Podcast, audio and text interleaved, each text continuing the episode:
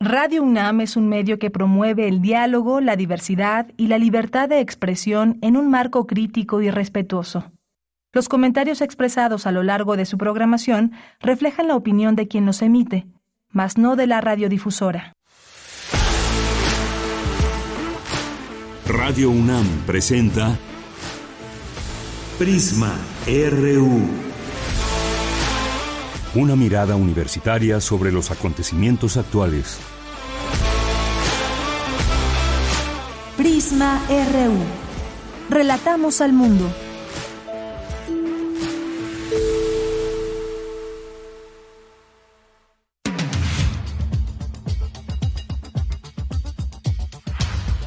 Buenas tardes, muchas gracias por acompañarnos aquí en Prisma RU en esta tarde del primer día de septiembre del año 2022, jueves ya, se nos está terminando la semana. Gracias por estar en esta sintonía de 96.1 de FM, pues mucha información como todos los días. Hoy pues habrá cuarto informe de gobierno del presidente Andrés Manuel López Obrador que va a informar un evento que se transmitirá por sus redes sociales oficiales a las 5 de la tarde y en donde pues como todos los años se va abordando, se abordan temas eh, temas como la economía, los temas también ligados a la salud y en medio de todo esto veremos también o escucharemos lo que tenga que decir el presidente en este cuarto informe de gobierno y le tendremos aquí la información, tendremos un análisis con el doctor Leonardo Figueiras, especialista en ciencias políticas. ¿Cómo llega el presidente? Bueno, por lo pronto en las encuestas llega con eh, alrededor del 69% de aprobación y cuáles son los pendientes sobre todo de esto charlaremos y le preguntamos a usted a cuatro años de la cuarta transformación. ¿Qué puede usted opinar? Esperamos sus comentarios en arroba Prisma RU en Twitter y Prisma RU en Facebook. También vamos a platicar del cambio en las cámaras tanto, tanto de los senadores como de los diputados, cómo se dieron estos movimientos, mucha polémica que hubo ahí en el Senado. Estaremos hablando de ese tema con el doctor Julián Atilano, que es sociólogo, analista político. Eh, con él conversaremos sobre este tema. ¿Quién sale ganando? Algunas voces dicen, bueno, pues alguien cercano a Monreal o no, gana el presidente. Ya lo analizaremos con él más adelante. Vamos a platicar también sobre un tema que aunque, o un país que aunque lejano, siempre importante observar, analizar qué pasa en otras partes del mundo. Eh, Afganistán, a un año del retiro de las tropas de Estados Unidos, vamos a conversarlo con la doctora Cristina Rosas, especialista en temas internacionales y que escribió también también a través de Globalítica eh, está un artículo sobre este tema, así que conversaremos con ella sobre esto. Hoy es jueves, jueves de Cinemaedro con el maestro Carlos Narro. Tendremos la información de cultura con Tamara Quirós, la información nacional e internacional. Quédese con nosotros aquí en Prisma RU. Desde aquí, relatamos al mundo. Relatamos al mundo. Relatamos al mundo.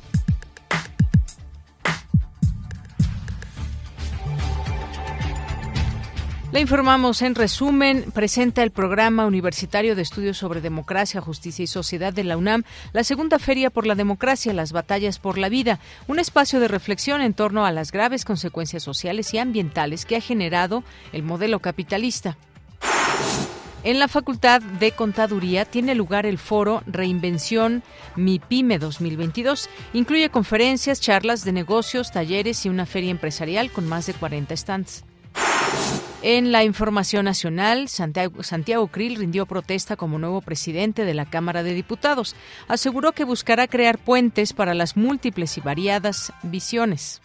Estoy listo para enfrentar uno de los retos más trascendentes que he tenido como representante popular. Velar por el equilibrio entre las libertades de ustedes, las de sus grupos parlamentarios y la eficacia y cumplimiento de las funciones constitucionales de esta Cámara. Esto lo haré preservando siempre el interés general por encima de los intereses partidistas o particulares. Les pido a todas y todos ustedes que colaboremos para el mejor desempeño de esta Cámara. Buscaré en todo momento ser un factor de entendimiento para construir puentes que hagan posible un campo común entre las múltiples, variadas, encontradas visiones que representan la pluralidad de esta soberanía.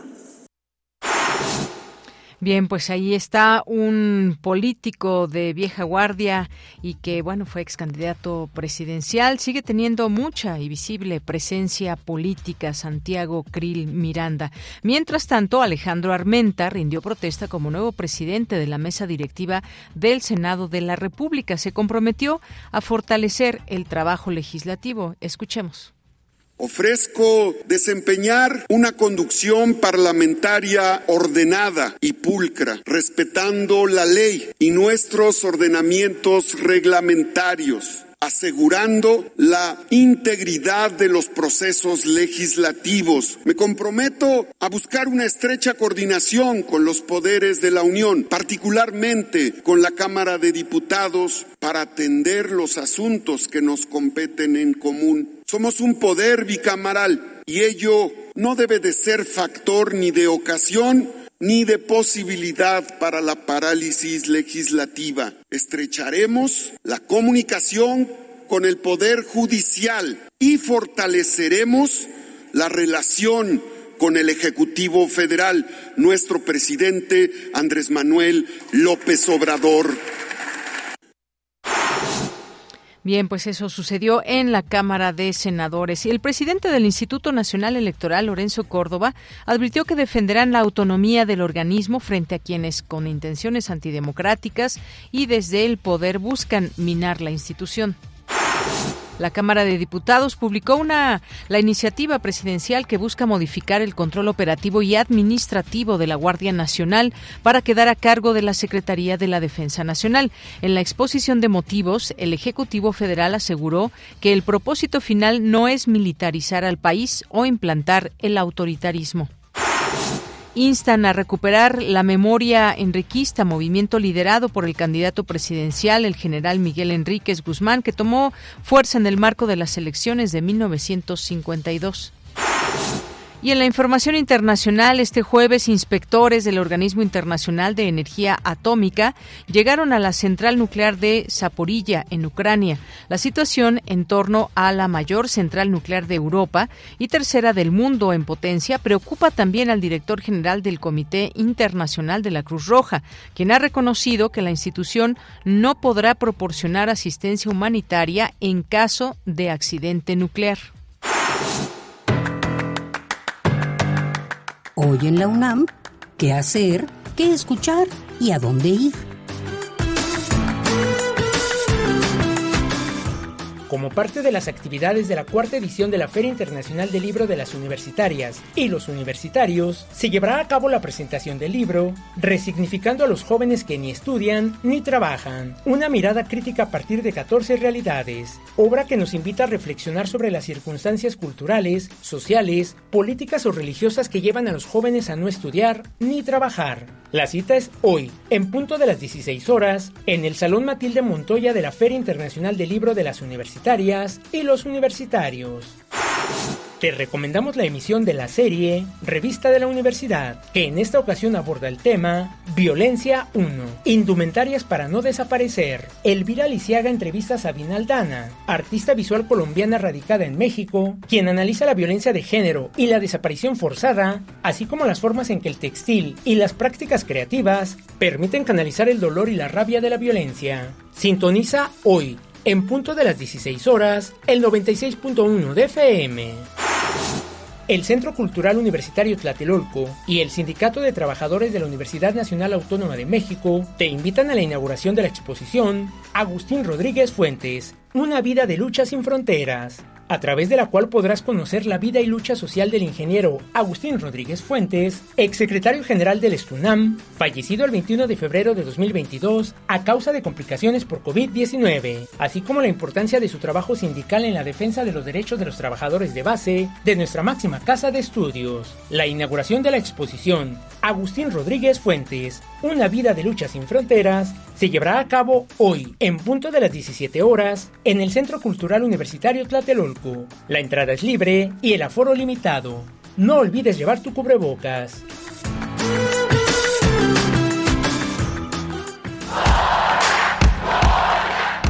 Campus RU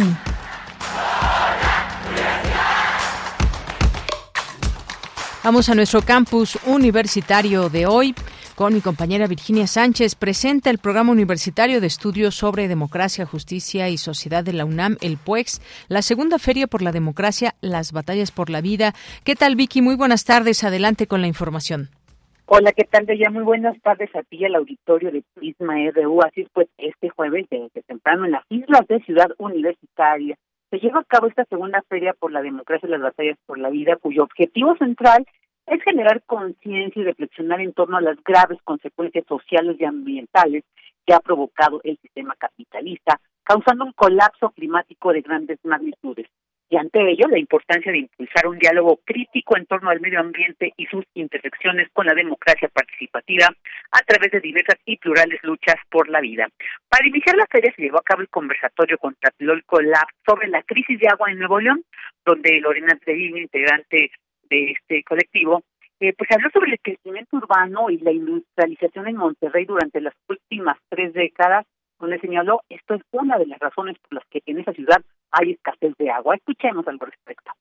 Los habitantes de Monterrey pasaron de más de 2.690.000 a 5.320.000. ¿Esto qué quiere decir? Bueno, que lo vimos, se extendió muchísimo la mancha urbana y bueno, en condiciones normales se puede decir que el derecho al agua se cumplía en esa ciudad porque había más o menos en promedio 262 litros disponibles al día por persona. Pero las presas que surten el agua en la ciudad pasaron por diferentes diferentes circunstancias y están en algunos casos secándose. El cuchillo, por ejemplo, tuvo una fuga que dejó a media ciudad sin agua, Cerro Prieto bajo su capacidad a la mitad. Esto trae como consecuencia un déficit de 3.000 litros por segundo, lo que alcanza para abastecer a 1.3 millones de habitantes.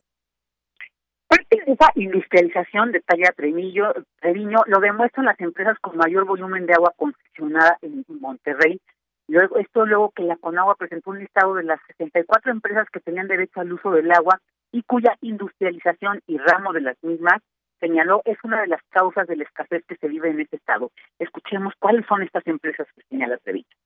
La primera que vemos en la lista y la que más metros cúbicos tiene concesionados es una acerera, en segundo lugar una vidriera, es propietaria de Vitro, seguramente esa sí la han escuchado. Tercera, la cervecería Cuauhtémoc Moctezuma, que ahora pertenece a Heineken, y Alfa Subsidiarias, que se dedican a hacer productos lácteos y carnes frías, bebidas purificadas y mundiales, que corresponde a Coca-Cola y Pepsi-Cola respectivamente. Además, llama la atención no solamente la cantidad de agua que tienen concesionada, sino el periodo de concesión que termina en el 2034 para algunas y 2035, 2025 es la concesión que está más corta. Por supuesto, también el origen de las empresas es muy importante mencionarlo. Solamente hay dos mexicanas y el resto, bueno, es una que combina recursos de Italia, de Argentina, una holandesa y dos estadounidenses.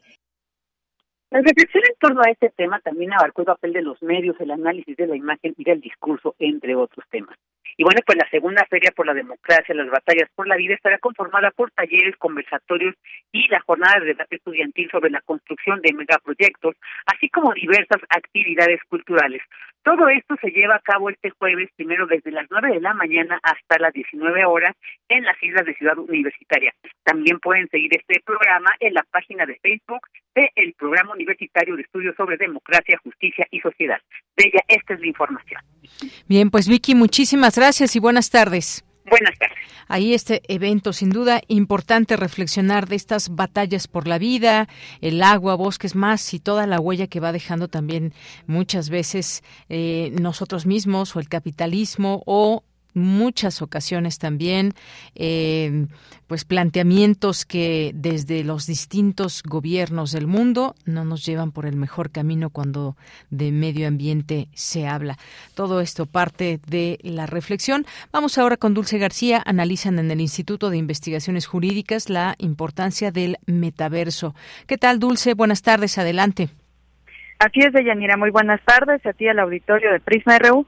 Deyanira, ¿te has preguntado alguna vez qué es el metaverso? Seguramente ya has platicado en el programa acerca de este término. Efectivamente, pero pues cuéntanos de esto del metaverso, Dulce. Claro que sí, ella. Pues mira, el término metaverso viene de una novela de 1992 llamada Snow Crash y es un término que se ha sentado para describir visiones de espacios de trabajo tridimensionales o virtuales. Este metaverso de ella, por lo tanto, significa un mundo virtual en el que podemos interactuar y que ha sido creado para parecerse a una realidad eh, externa. Y bueno, en la actualidad ya no solo se habla del metaverso, sino también de cómo se está constituyendo este metaverso.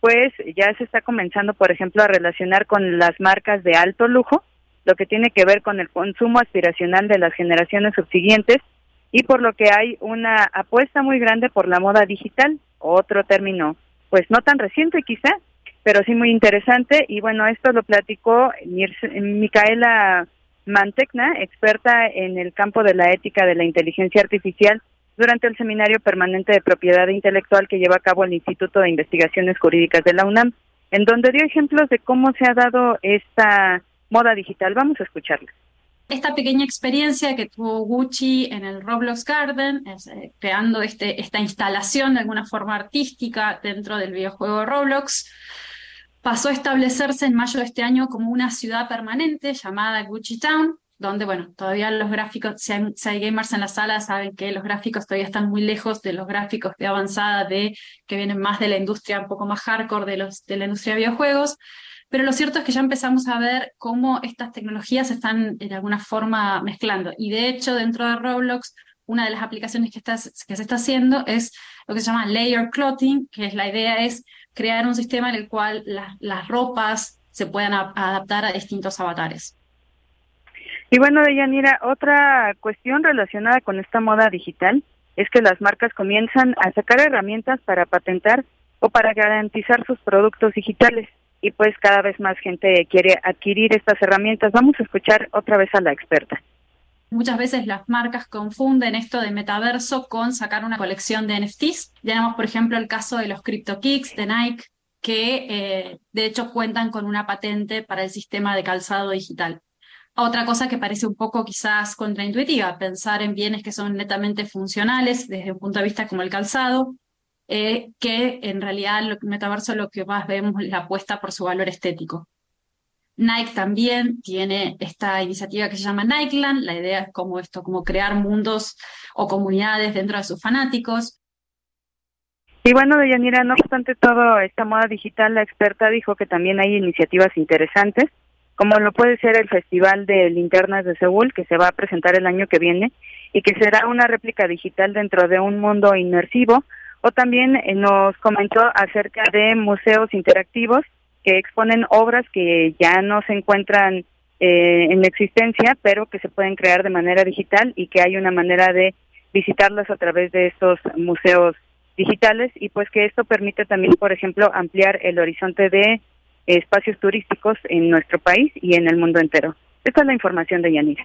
Gracias, Dulce. Y bueno, pues algo de todo este metaverso donde pues a través de un avatar tomamos vida, pues esto que mencionaba la académica de los Roblox, hay algo que si hay algo que no me gusta de todo esto, pues es que es también todo un negocio y este juego en particular pues cuesta y se podrían tener enormes cantidades de dinero si no se logra pues hablar con los con los jóvenes, con los niños que están enganchados prácticamente, es tan divertido este juego, es tan, eh, pues, donde pueden participar personas de todo el mundo, pero también tiene su costo y es todo un negocio. Ahora bien, pues hasta imagínate esos Roblox que es dinero virtual, pero se compra con dinero real y entonces y entonces pues hasta la ropa, eh, una forma de sonrisa y demás, todo se compra. Eso es lo que a mí en lo particular no me gusta. Así es, Deyanira, y pues que están, como bien lo comentas tú, al alcance de todos, sobre todo de los pequeñitos. Y, pero bueno, por lo pronto hay cosas buenas también de estas herramientas y pues hay que estar pendientes del tema, así como se hace en, el Instituto de Investigaciones Jurídicas, donde además de exponer cuáles son las herramientas, pues también cuáles son las formas en las que podemos protegernos y proteger a nuestro dinero. Así es. Muchas gracias, Dulce. Gracias a ti, muy buenas tardes. Muy buenas tardes y sobre todo pues hablar con los pequeños, con los jóvenes, porque muchas veces se dejan, eh, pues toman mucho tiempo, sobre todo, sobre todo ahora que estuvimos en pandemia, pues más allá de las clases también buscaron diversión y como no podían reunirse, esto fue una opción, por supuesto, pero hay que mencionarlo que pues son prácticas también que se pueden utilizar y dependiendo cuánto dinero virtual se tenga, pues es como mejor se avanza en este, en este juego. Vamos ahora a otro tema con Cindy Pérez Ramírez. Conmemoran el legado de Miguel Enríquez Guzmán en el marco de los 50 años de su fallecimiento. ¿Qué tal, Cindy? Muy buenas tardes. ¿Qué tal, Deyanira? Muy buenas tardes. Es un gusto saludarte a ti y a todas las personas que están escuchando Prisma RU. Miguel Enríquez Guzmán fue un destacado militar y político mexicano. Se forjó como militar defensor de la Revolución Mexicana desde que acompañó al presidente Francisco I. Madero de Chapultepec a Palacio Nacional en 1913. Ante el abandono de los principios rectores de la Revolución Mexicana durante el sexenio de Miguel Alemán, en torno a la figura del general Enríquez Guzmán se articuló un movimiento en la coyuntura electoral de 1951-1952 que impulsó su candidatura presidencial. Para platicar del legado del personaje histórico, se realizó el conversatorio organizado por la Comisión Nacional de los Derechos Humanos, La lucha por la democracia, legado de Miguel Enrique Guzmán. En el evento, el historiador Lorenzo Meyer habló de la represión del Estado que vivieron los simpatizantes de Enrique Guzmán. El 7 de julio de 1952, el saldo de este acto fue un aproximado de 500 personas fallecidas.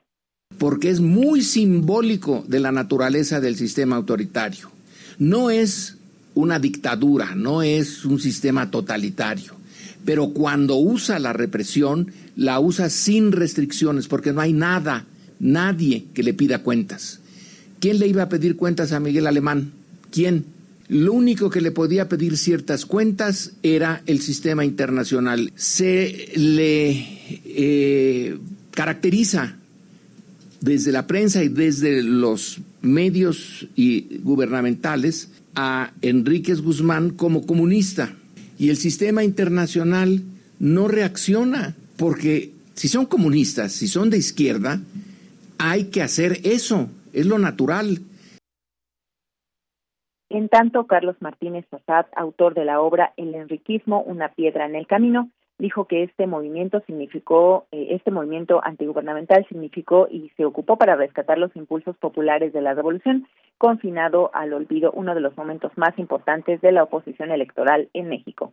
Esos arreglos del sistema político mexicano, pues creo que comenzaron desde el principio, han estado, han estado ahí, ahí siempre, y sin embargo al final no importó, lo que veíamos como como esa avalancha del, del, enriquismo eh, no se dio.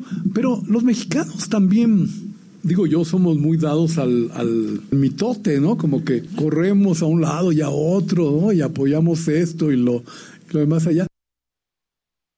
Yanira, pues bueno, esta fue la información respecto al conversatorio La lucha por la democracia, legado de Miguel Enrique Guzmán, a 50 años de su fallecimiento. Bien, pues muchas gracias, Cindy. Muy buenas tardes. Muy buenas tardes. Vamos ahora a otro tema, vamos a ir entrando en calor. Hoy es el cuarto informe de gobierno y será a las cinco de la tarde. Eh, pues estará ahí el presidente Andrés Manuel López Obrador junto con su gabinete, algunos otros invitados especiales. Luis Fernando Jarillo nos preparó una nota de cómo llega en algunos de los rubros el presidente a este cuarto informe, ya casi su cuarto año de gobierno que se cumple en el mes de diciembre. Adelante, Luis Fernando, buenas tardes. Buenas tardes, de Yanira, a ti y a todo el auditorio de Prisma RU. Hoy, el presidente Andrés Manuel López Obrador presentará su cuarto informe de gobierno a las 5 de la tarde y dará un mensaje desde Palacio Nacional en una ceremonia frente al mural Epopeya del Pueblo Mexicano de Diego Rivera. Como es costumbre, el secretario de Gobernación, Adán Augusto López, será quien reciba el informe del presidente y luego lo entregue al Congreso de la Unión. En su cuarto informe, el presidente llega con una aprobación del 69% según una encuesta realizada por ENCOL. En materia de seguridad, el gobierno presume una reducción de homicidios dolosos de un 10%. Escuchemos.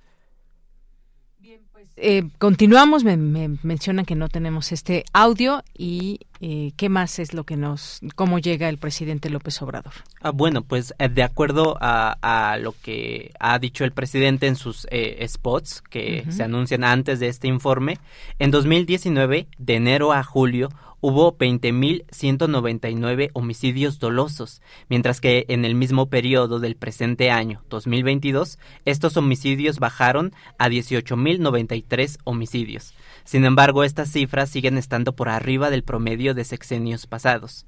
En materia de educación, el gobierno dio inicio a un programa piloto para el nuevo plan de estudios de educación básica en los 32 estados del país, en el marco del regreso a clases de casi 30 millones de estudiantes.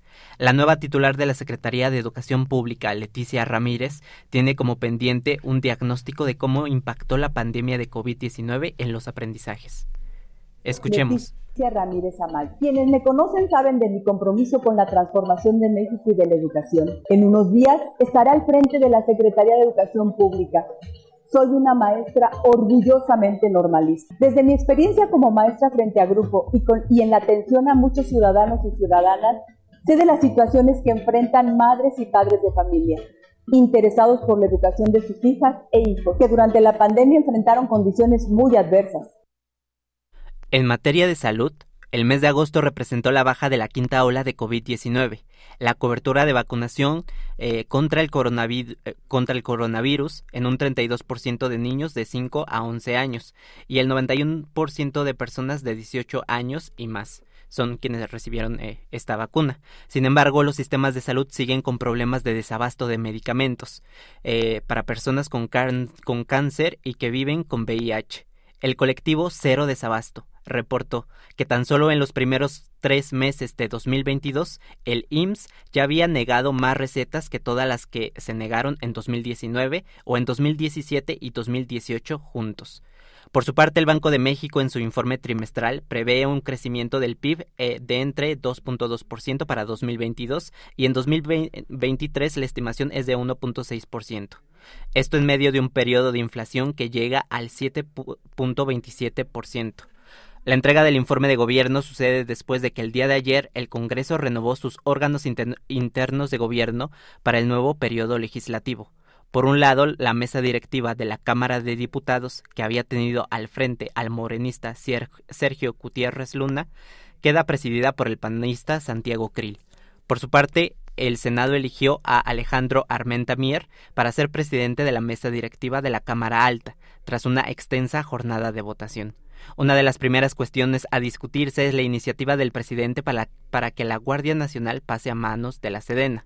El cuarto informe de gobierno del presidente López Obrador será transmitido por los canales oficiales del gobierno federal en YouTube y en Facebook. Esta es la información de Yanira. Muy bien, pues muchísimas gracias Luis Fernando y ya estaremos analizando eh, el día de mañana también lo que se dice hoy, lo que se diga hoy en este cuarto informe de gobierno. Muchas gracias. Buenas tardes, de Yanira. Hasta luego. Continuamos. Queremos escuchar tu voz. Síguenos en nuestras redes sociales. En Facebook como Prisma RU y en Twitter como arroba PrismaRU. ¿Y qué decir de todo esto? ¿Cómo llega el presidente López Obrador? ¿Cómo llega la administración? Y sobre todo también qué pasa a nivel de los ciudadanos, qué opinan, qué piensan de estos cuatro, casi cuatro años de gobierno del presidente López Obrador, que alista ya su cuarto informe de gobierno este día 1 de septiembre. También ofrecerá un mensaje a la nación, mismo que será transmitido por distintos medios. El jefe del Ejecutivo ofrecerá el mensaje desde Palacio Nacional Nacional, en que los invitados serán los integrantes de su gabinete, aunque se prevé que también asistan empresarios, gobernadores e invitados especiales. Hoy es la cita ahí en Palacio Nacional a las 5 de la tarde. Y vamos a platicar de pues cómo llega el presidente López Obrador, términos económicos, términos eh, políticos, sobre todo también hay encuestas que le dan un 69% de aprobación en medio también de todo esto que sucedió ayer en las cámaras y ya de cara al 2024. Hemos invitado al doctor Leonardo Figueiras, especialista en ciencias políticas, dirige el Seminario Interdisciplinario de Comunicación e Información de la Facultad de Ciencias Políticas y Sociales de la UNAM y es conductor de Tiempo de Análisis aquí en Radio UNAM. ¿Qué tal, doctor Leonardo? Muy buenas tardes. Bueno, como siempre es un gusto hablar con nuestra comunidad universitaria y contigo, Deyanira, que bien nos representas. Muchas gracias, doctor. Pues, ¿qué opinión le merece haciendo un análisis sobre eh, este cuarto informe de gobierno, cuatro años de cuarta transformación en nuestro país, muchas expectativas que se abrieron desde un inicio? ¿Cómo va ya, pues, pasando ya este, llegando al cuarto año y que restan otros dos años que serán seguramente intensos también por la carrera presidencial? Bueno, eh, muchas gracias son muchos temas muy interesantes lo que tú estás planteando. Eh, debo de decir algo, hace muchos años con Sol Arguedas, una gran intelectual mexicana, platicábamos y cada vez que nos entrevistaban para, a ver, eh, don José López Portillo con relación al informe, y siempre como que coincidíamos eh, con ella y decíamos, primero, eh, todos aquellos que son unos incondicionales, pues todo lo ven bien o lo ven conforme a sus intereses. O aquellos que están en la oposición, todo lo ven mal, de acuerdo a sus intereses. Entonces, lo primero que nosotros como cientistas políticos, lo primero que tenemos que decir como académicos de esta facultad, a ver, valoremos, hemos encontrado cuestiones muy importantes de este gobierno. Los programas sociales, programas sociales que jamás se habían llevado a cabo. Y a mí me parece que esto de los problemas sociales, de simplemente el apoyo a los mayores de, de 65, eh, yo, yo tengo 70, imagínense, y, este, y yo no lo quería hacer, pero la verdad es, esta modificación constitucional son unos derechos maravillosos que es un poco lo que le este le adeudamos a los mayores de, edad. Entonces, los programas son de primero y por eso es que la cifra que tú acabas de mencionar de entre el 67 y el 69% por ciento de aceptación de este nuestro compañero, fue mi compañero en, en aulas, Andrés Manuel López Obrador, pues eh, refleja eso, que las mayorías se sienten agradecidas a esos programas sociales. Y no solo se trata de un asunto clientelar. Hay quienes hacen asunto clientelar, eso es responsabilidad de Morena, no de nosotros. El segundo, eh, el segundo asunto, la economía. Hay tres variables muy importantes en la economía, por ejemplo. Lo primero que te dicen, a ver, el peso, ¿cómo está con relación al dólar? El peso está bien y sabes qué, Deyanira, la mayoría de nosotros tenemos familia en los Estados Unidos o familiares en Estados Unidos. Entonces, el peso es un referente. Bueno, pues afortunadamente está bien. Segundo, los capitales. Hay capitales y de alguna manera podemos decir que están llegando estos capitales. Y número tres, los salarios. La verdad es que con este gobierno sí se ha beneficiado los salarios. Ahora, ¿Qué problema tenemos? La inflación, efectivamente. Pero pues tenemos inflación por muchas razones. Simplemente nosotros hace 50 años éramos el primer lugar en producción de maíz, de arroz, de frijol. Y hoy no. Hoy a lo mejor seremos primer lugar en, producción de marihuana. Pero eso se debe a los que destruyeron el ejido. Sí, partes negativas de, de esta administración nos parece un exceso la militarización, los grandes espacios que se le está dando para la administración de muchos de los bienes y recursos de la administración pública que se le da al ejército o a la marina. Este es un asunto que no nos gusta. Nosotros en el castillo de Chapultepec habíamos planteado eh, en estas reuniones que tuvimos sobre la paz que lo que importaba era crear sí una Guardia Nacional, pero tenía que ser civil. Eso era muy importante. Eh, otro asunto también que es delicado es la cuestión de, de los de los grupos criminales. Efectivamente, ellos tienen una batalla de, hace décadas, no solamente desde Calderón, sino desde mucho atrás.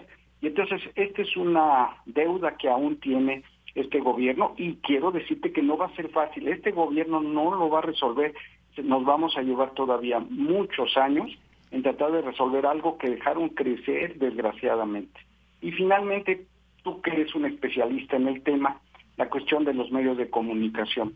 Efectivamente, tenemos el asunto de cómo resolver los criterios de la publicidad. Es cierto, ahora la publicidad para los medios pues se va, se sigue yendo a Televisa, por cierto, TV Azteca, ahora se le da la jornada, antes no se le daba la jornada, y entonces, pero hay que decir algo, el presidente no ha censurado a nadie, sí, eh, reclama y exhibe a personajes, sí es cierto, y es, puede ser un exceso, yo sí creo que es un exceso, pero no ha censurado a nadie, y esto es algo muy importante. Entonces, yo haría un balance en el sentido eh, así como este vemos programas positivos en este gobierno que hay que decirlo, bueno, pues también tenemos este déficit que, que tendrá que asumir y que difícilmente podrá resolver el, el, actual gobierno de Yanira. Sería lo que yo podría decir en principio. Claro, pues sí, distintos aspectos que se deben de tomar en cuenta, pero se agradece mucho esto, doctor, que usted menciona, de que si muchas veces le preguntamos a alguien que, que está con el gobierno, pues todo se ve maravilloso, todo es positivo, todo va marchando muy bien, o de pronto, pues también en esas, eh, en ese discurso de tan fóbico muchas veces de que todo está mal, todo lo que diga, haga el presidente a dónde vaya, cómo lo haga, en dónde y a qué hora, todo está mal. También estamos un poco cansados de esa, de esa, de esas dimensiones de pronto, de esa división que hay. Si vamos a escuchar a la oposición de este país, a los políticos, pues escuchamos que todo, todo está mal, pero tampoco vemos ninguna propuesta. Entonces es algo que también hay que, hay que mencionarlo. Esto de los programas sociales, sin duda, como usted menciona, algo que le ha ganado en su momento también muchos votos, mucha eh, ahora Bárbara. Pues ya instaurados como tales y que si llega otro gobierno pues será un reclamo seguramente de la sociedad si se llegasen a quitar los programas sociales.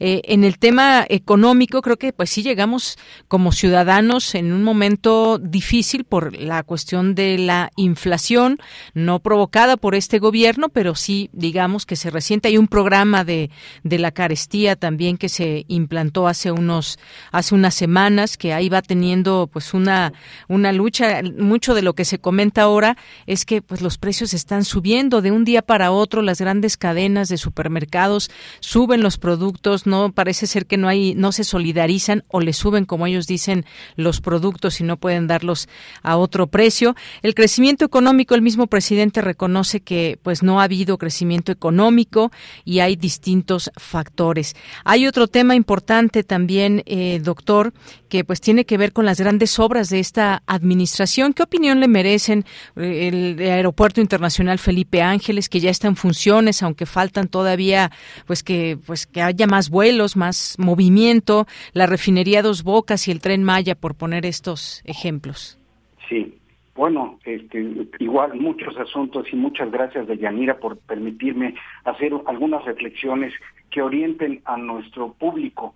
Eh, quiero decirte que la ventaja de nuestra radio universidad es que aquí nosotros estamos haciendo una valoración y hacemos un reconocimiento público de lo positivo de nuestro gobierno actual y también del déficit que tenemos de nuestro gobierno actual. Porque lo que encontramos en las estaciones de televisión y este y sobre todo en las estaciones de radio es que hay una condena a, lo que hace el, el gobierno. Y, y entonces voy a decir algo terrible. O sea, si nosotros no escuchamos los noticieros, pues entonces no estamos informados. Y si escuchamos los noticieros de, la radio privada, estamos desinformados. Qué, terrible lo que estoy diciendo, pero en fin. O nos malinforman, ¿no, doctor? sí, claro, por eso digo, y estamos desinformados por culpa de ellos. Yo diría lo siguiente al planteamiento.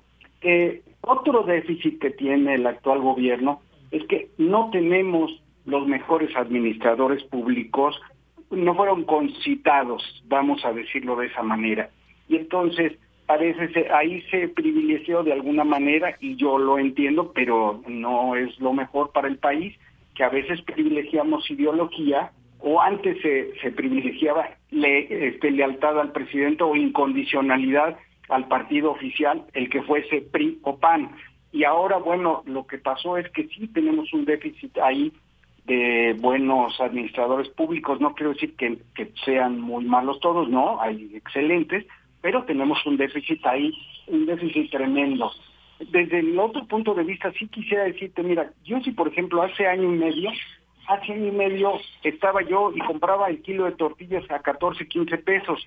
Hoy hay lugares en que los compro yo en 20 y yo sé que hay a 27. Entonces, este sí es un problema que lo ve la gente y dice, caray, o sea, como en año y medio me está cambiando unos 8 o 10 pesos la tortilla, pero volvemos a lo mismo, no éramos éramos el primer lugar hace 40, 50 años, y hoy no, y entonces hoy dependemos también, por ejemplo, en la guerra, bueno, pues ahora hay un problema de carestía por eso, ellos hacen cereales y ahora nosotros tenemos que importarlo. Entonces, tienes razón, estamos nosotros en una problemática que tenemos que sentarnos y hacer una valoración con nuestras audiencias y decirles, miren ustedes, efectivamente en esto vamos bien, aquí tenemos déficit y entonces hacer una valoración de este tipo y no hacer una condena ideológica porque soy del PRI o del PAN y o del PRD y estoy en contra del gobierno y entonces todo lo veo mal. Entonces estoy, estoy manipulando. O los otros que dicen que todo va perfecto y va de maravilla. No, y tocaste un tema que yo sí considero muy importante. Hay una guerra por la candidatura presidencial de Morena, pero eso es, tema de otro programa, querida de Yanira. Efectivamente, doctor. Y bueno, pues sí, se, o, la pregunta quizás aquí también sería, ¿se están sentando bases para el cambio? En 2024, pues cambiaremos de presidente y pues muchas voces dicen, seguramente va a ganar Morena. No lo sabemos. También la oposición ha hecho ahí una suerte de unión entre otrora partidos que eran bastante eh, visibles y bastante poderosos que gobernaron este país desde la presidencia. Me refiero al PRI y al PAN, ahora unidos con el PRD. Tampoco vemos ahí algo clara, claramente qué figura pueda enarbolar una oposición que realmente conjunte ideas, pero pues llegará ese momento, ese momento y pues veremos si realmente se da una continuidad o no, pero se estarán sembrando, sentando bases para, para un cambio, eh, doctor. Eh, a ver, yo sí considero algo muy importante. Si hay un cambio en el 2018, este, no solamente los 30 millones, hay un cambio de conciencia, hay un cambio de que ya no queremos los proyectos, los viejos proyectos del PRI y del PAN. Y en este sentido sí es muy importante porque habíamos dejado pendientes muchos asuntos sociales, habíamos dejado ahí olvidados a las clases trabajadores, eh, trabajadoras, les habían regateado una serie de reivindicaciones sociales y lo que, lo que hace el presente gobierno es, le estoy dando esas reivindicaciones sociales. Yo voy a decir que ese sería, por ejemplo, un primer punto en el caso de Morena, ese sería un primer punto que tendría que ser parte del proyecto para seguir manteniendo este el poder y la eh, aceptación de la ciudadanía. O sea, vamos con esos proyectos sociales igual, adelante. Va a ser muy difícil. ¿Quién en su sano juicio va a decir, no, yo ya no quiero los programas sociales? No, se benefician millones de personas este, con esos programas sociales. Ahora, ¿qué es lo que voy a enmendar? Lo que tendrían que estar haciendo los, los este, precandidatos de Morena es en qué modifico y mejoro el proyecto de Morena. La oposición, por supuesto, que nos presente algo que, que podamos nosotros entender como viable. Yo hasta ahorita no veo nada o tomarlo por serio. No veo nada viable en el PRI, en el PAN y en el PRD, salvo que escucha ahí algunas propuestas, entonces ya cambio de opinión. Pero la verdad, quien está ahorita eh, teniendo eh, estos programas sociales eh, satisfaciendo de alguna manera a la ciudadanía es Morena. Ahora, tampoco Morena nos representa, ¿eh? Quiero decir que también hay malos, malos este gobiernos, malos gobiernos de Morena, y entonces eso nos lleva también a hacer una valoración de cada uno de ellos, este, de Yanira. Así es.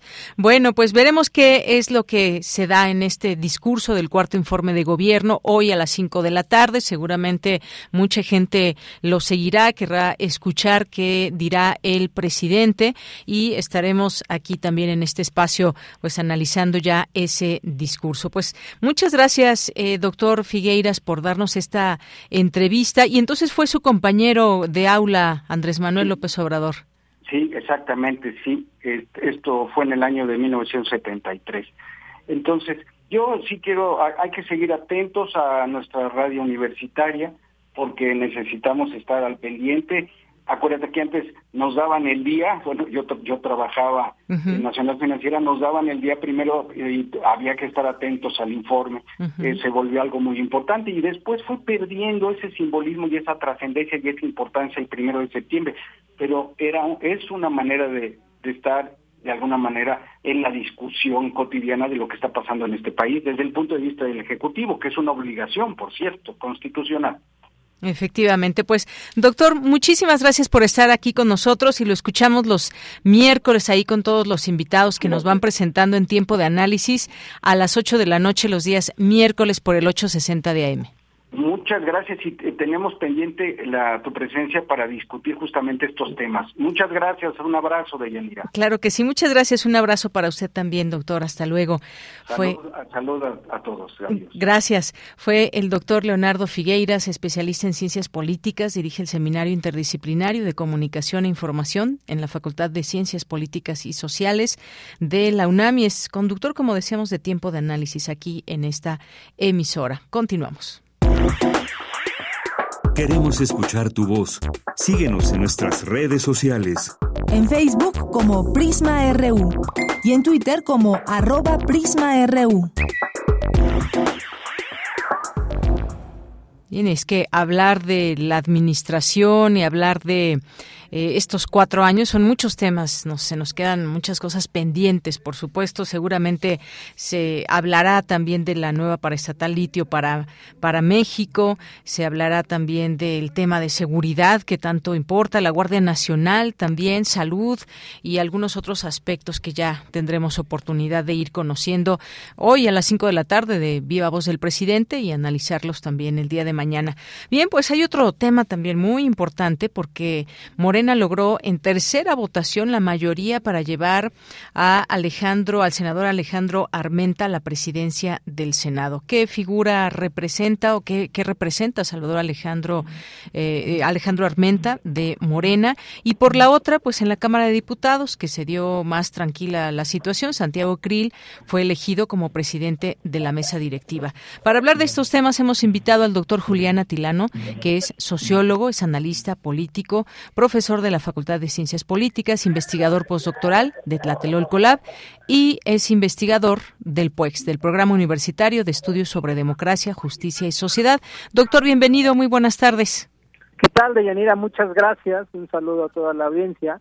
Y antes de comenzar, quisiera pedir una disculpa si se escucha un poquito de ruido.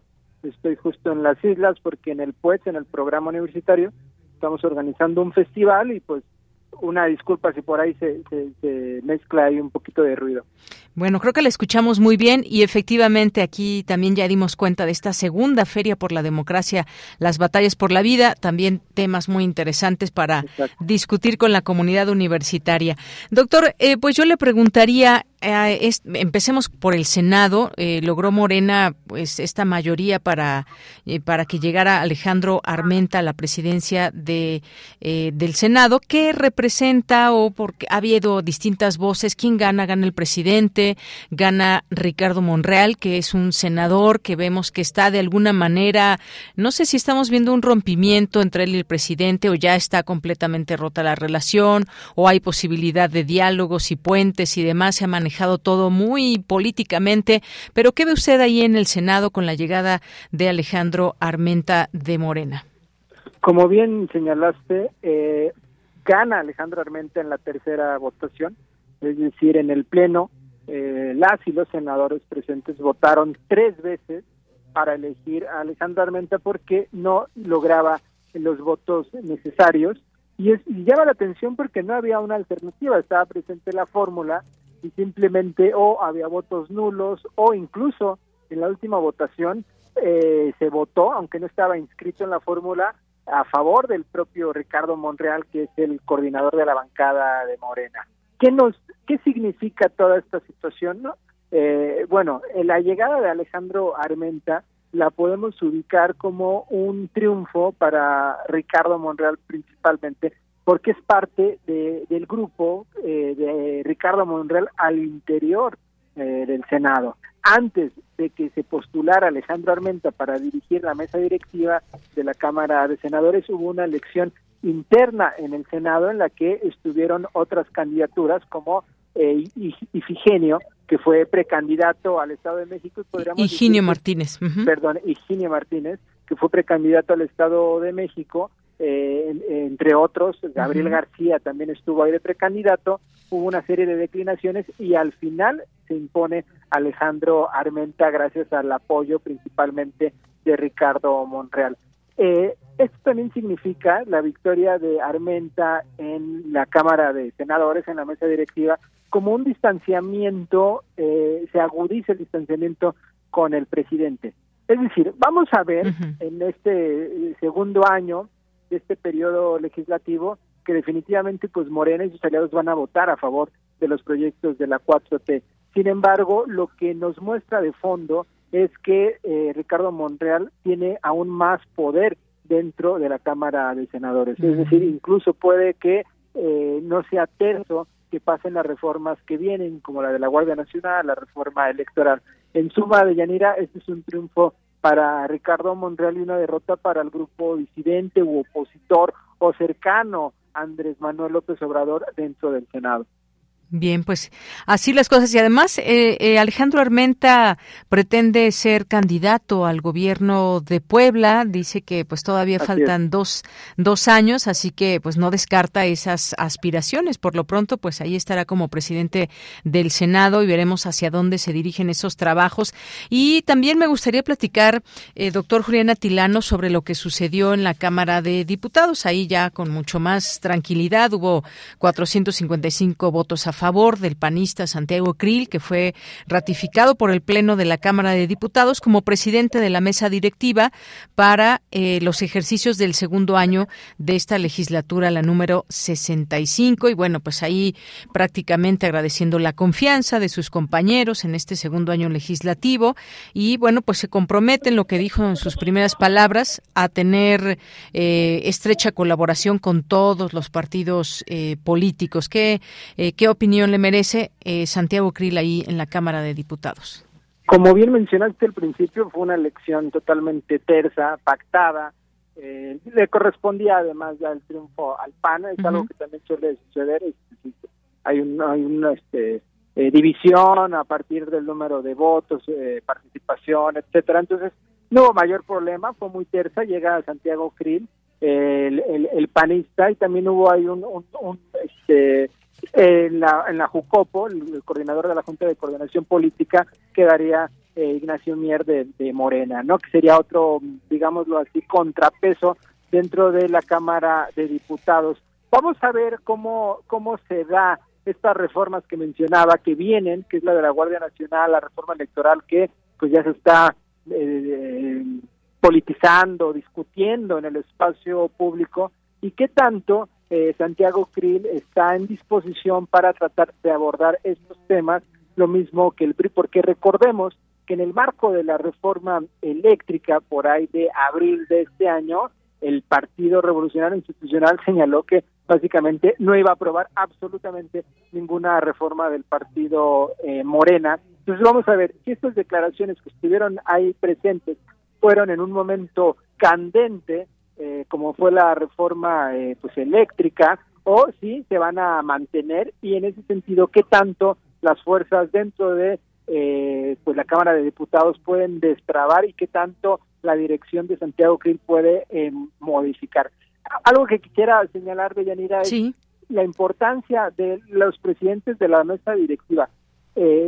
aparentemente es una figura pues administrativa, un tipo de moderador, pero no solo eso. Las presencias de la mesa directiva tienen recursos, manejan recursos, manejan nómina, manejan una infinidad de situaciones, incluso el orden de las participaciones, pueden mandar lo que se dice coloquialmente en el argot a la congeladora algunas iniciativas tienen capacidad incluso eh, de veto eh, de alguna forma de, forma implícita. Entonces es una figura importante y sí pueden eh, acelerar meterle el freno o incluso hasta censurar algunas fuerzas. Entonces vamos a ver cómo se da esta situación en el sentido de que en una cámara, la cámara la alta, la de senadores, pues va a estar presidida por Morena y la cámara baja, la de diputados, por el PAN.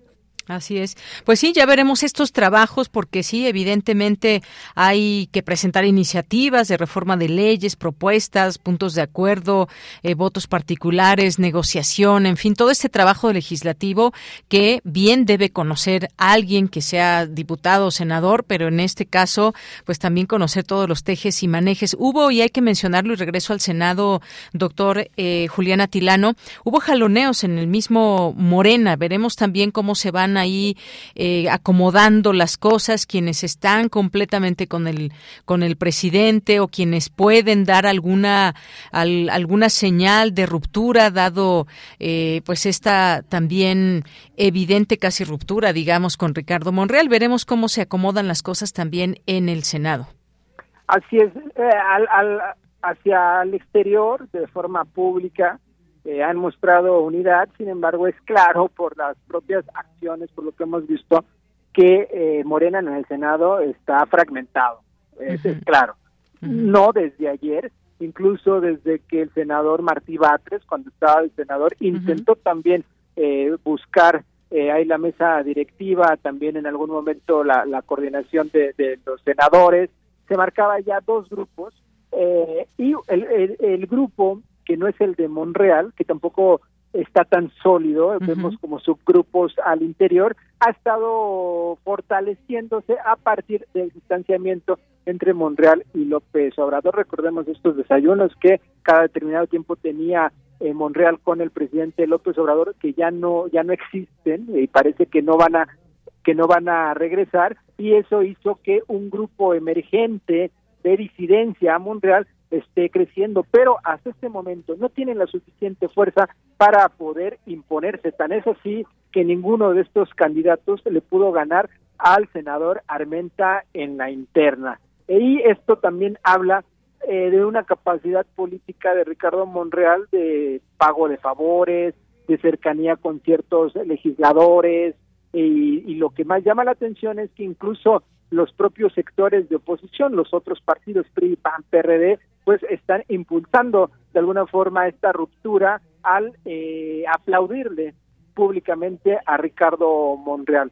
Eh, esto hace que pues la, división que tiene con López Obrador pues cada vez esté más más presente y en cualquier momento se puede romper. Algunos han dicho que tal vez sea hasta el siguiente año cuando pasen todavía estas reformas electorales y la de la Guardia Nacional porque si se hace en este momento esta ruptura, eh, esta, si se rompe esta cuerda que en sí mismo ya está atenta, pues podría generar mucho ruido para que pasen estas estas reformas. Es una cuestión meramente pragmática, la unión aparente entre el sector de Morena en el Senado. Muy bien. Bueno, pues muchas gracias por este comentario, ese análisis, doctor, doctor Julián Atilano.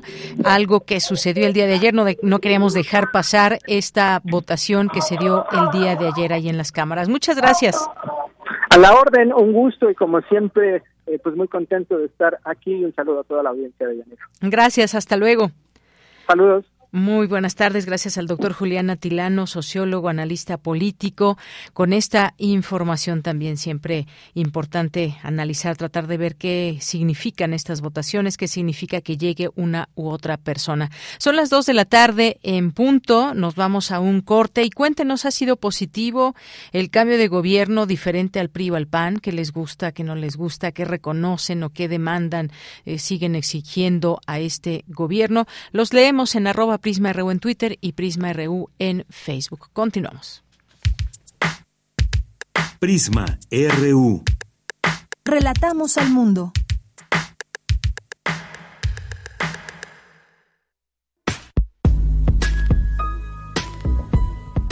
Soy María Amalia Fernández y para seguir construyendo igualdad los invito a sumarse a la décima temporada de Escuchar y Escucharnos, todos los miércoles a las 10 de la mañana por el 96.1 de FM.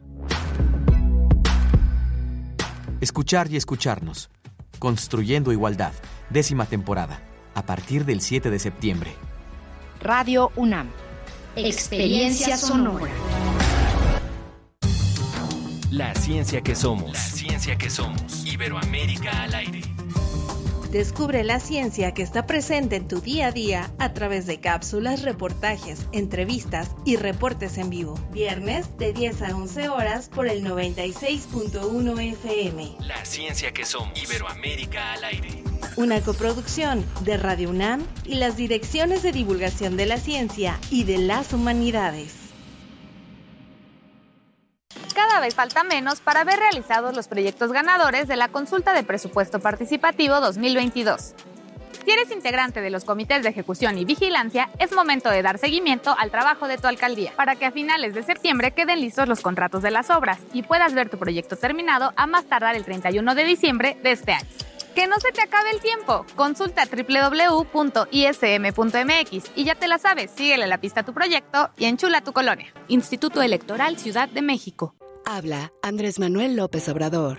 No somos iguales. Durante los gobiernos neoliberales, las pensiones jugosas eran para los expresidentes, para los altos funcionarios públicos. Ahora las pensiones son para todos los adultos mayores del país los ancianos respetables. Aquí están conmigo porque ellos mandan en Palacio Nacional. Cuarto informe.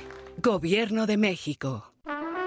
Aire recibes, metal vibrante, brisa que orienta a los extraviados y estremece a los amorosos. La música para trompeta, salsa, jazz, balada, está en Viento de bronce.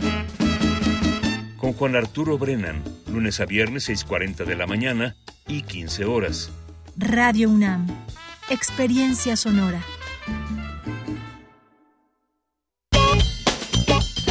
Porque tu opinión es importante, escríbenos al correo electrónico prisma.radiounam@gmail.com.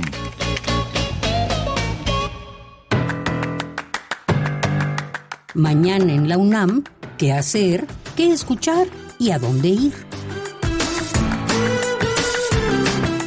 Universo de Letras está de fiesta por su octavo aniversario y te invita a celebrarlo en compañía de Benito Taibo, Marimar Argüelles, Marcela Romero y representantes de los programas de Universo de Letras en el foro Aquí tú cuentas, que se llevará a cabo mañana viernes 2 de septiembre en punto de las 11 horas en la terraza Filuni de la Feria Internacional del Libro de las Universitarias y los Universitarios.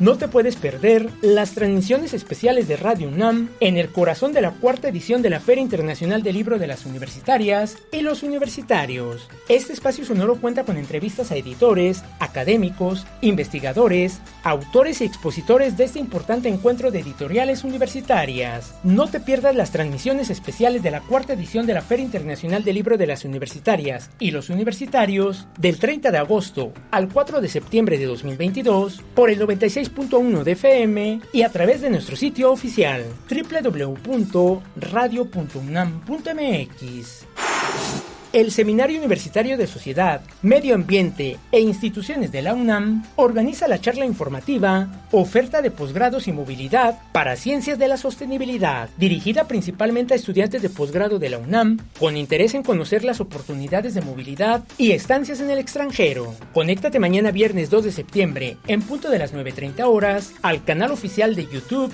del Seminario Universitario de Sociedad, Medio Ambiente e Instituciones de la UNAM. Para Prisma RU, Daniel Olivares Aranda.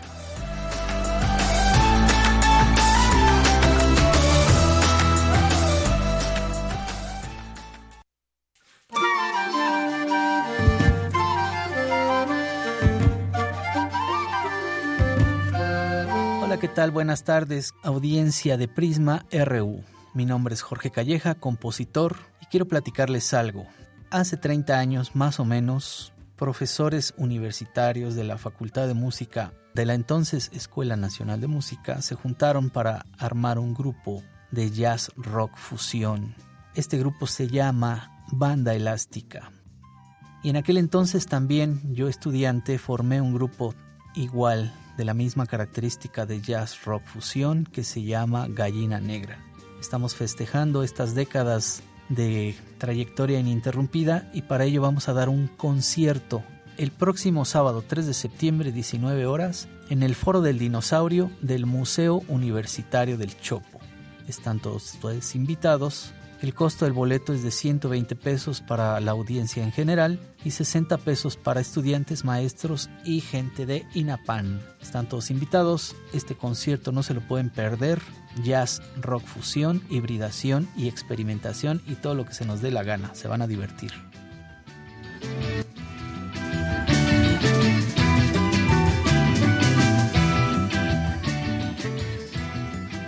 Bien, estamos de regreso aquí en Prisma RU, iniciando nuestra segunda hora de información, dos de la tarde con siete minutos. Gracias a quienes nos están escribiendo. Les leemos, siempre importante conocer también la opinión de nuestra audiencia sobre lo que aquí comentamos, grandes temas también que repercuten en la vida de todas y todos los ciudadanos de este, de este país. Estamos transmitiendo en vivo en el 96.1 de FM, también nos pueden escuchar en www www.radio.unam.mx, en las aplicaciones de radio. Ahí nos encuentran. Gracias por escuchar esta propuesta informativa desde la UNAM. Nos escribe Alfredo Jiménez Lagar, dice, definitivamente benigno el cambio de gobierno, pero sobre todo de régimen. No es lo mismo. Aunque hay lastres que en algunos sectores nos tienen anclados en el pasado. Los medios de comunicación, como siempre, el INE y el sistema judicial no nos dejan avanzar. Muchas gracias, Alfredo. Eh, Jorge Fra también mm, saludos que nos escribe por aquí. Nos dice, me recordó la película La historia loca del mundo de Mel Brooks. Muchas gracias. Oscar Sánchez también saludos. Leticia Carrera López. Eh, Rebeca Vega, Mayra Elizondo nos dice excelente intervención del doctor Figueiras. Invito como un ejercicio necesario encontrar puntos a favor y en contra del trabajo que ha hecho el gobierno actual para eh, entrenarse en tener una visión más objetiva de lo que ocurre. Solo aprendiendo de errores y aciertos podemos avanzar, podremos avanzar. avanzar. Muchas gracias, Mayra. Un abrazo. Rebeca Vega, también muchos saludos. Rafael García, Juan Jaso López, Unis Noredlac nos dice excelente entrevista con el doctor Leonardo, siempre objetivo. Necesitamos más entrevistas de ese tipo. Un placer escucharte. Gracias, Unis. Rebeca Vega, muchas gracias también. Nos dice, sin embargo, el invitado sin embargo, el invitado no responde a la pregunta acerca de su opinión del nuevo aeropuerto y el tren Maya. En lo personal, creo que ha aumentado dramáticamente la violencia y la inseguridad en este sexenio. ¿Es descuido o indiferencia de esta administración? Gracias por leerme. Pues gracias a ti, Rebeca, por enviarnos el mensaje y, como saben, aquí, mientras sea de manera respetuosa, todas las voces y opiniones son bienvenidas.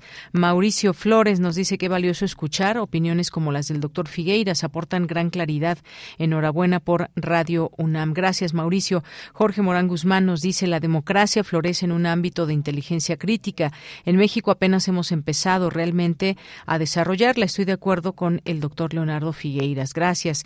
José Luis Sánchez nos dice mm, que resulta paradójica esta segunda feria por la democracia en una entidad de una comunidad élite de pensamiento libre y sin democracia verdadera. La mayoría no elige al rector ni la burocracia dorada con sus sueldazos. Bueno, pues muchas gracias por por el comentario. Aquí leído José Luis Sánchez. Rosario Durán Martínez nos dice si gana eh, Sheinbaum será una extensión de AMLO, así que estamos en la olla. Gracias, Rosario.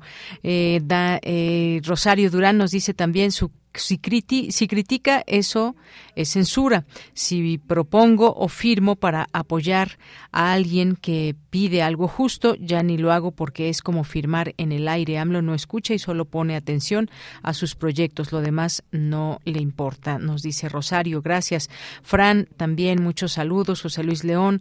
Jorge nos dice el abuso de los recursos digitales es nocivo en todos sentidos. Tal es el caso del metaverso, pero también las tabletas, los celulares, las pantallas, las laptops, la radio, la televisión, el cine pueden caer en este caso. Gracias. Eh, Thomas Time, también saludos. José Luis, buen inicio. Equipo de Prisma RU. Hoy es el gran día para la 4T, donde AMLO rendirá su cuarto informe de logros y aciertos democráticos y justicia social, a pesar del bloque conservador entreguista que solo quiere imponer su visión de fracaso de la 4T para obtener voto en el 24. Muchas gracias, José Luis. Ingeniería UNAM, muchos saludos. Eh, gracias también, feliz jueves para todas y todos ustedes que nos están aquí haciendo llegar sus comentarios. Rosario Durán, también nuevo sello para reprobar a alguien que no hizo la tarea. No trabaja, ¿se acuerdan de aquellos sellitos que nos, que nos ponían en la primaria? Bueno, ciertas generaciones, el periquito hablando, el, oso dormilón. Bueno, pues este es un meme y donde ponen ahí la cara de López Obrador eh, y ponen el sello de no trabaja. Gracias, Rosario. Eh, David Castillo Pérez nos dice sí llegó y sí llegaste, David Castillo, a la transmisión. Muchas gracias. Bienvenido septiembre, efectivamente, Rosario, gracias. Jorge Cázares también, Jesús Alejo también, muchas gracias. Eh, Mayra. Alma, muchas gracias, José Ramón Ramírez también. Y le seguimos leyendo aquí sobre pues las opiniones que puedan tener sobre los temas que aquí vamos abordando. Diego Alcázar nos dice, apenas Toledo Blum, Alejandro Toledo, hablaba de la atribución de la traducción de Borges. Hoy me encontré esto, Misterios Insondables de la edición.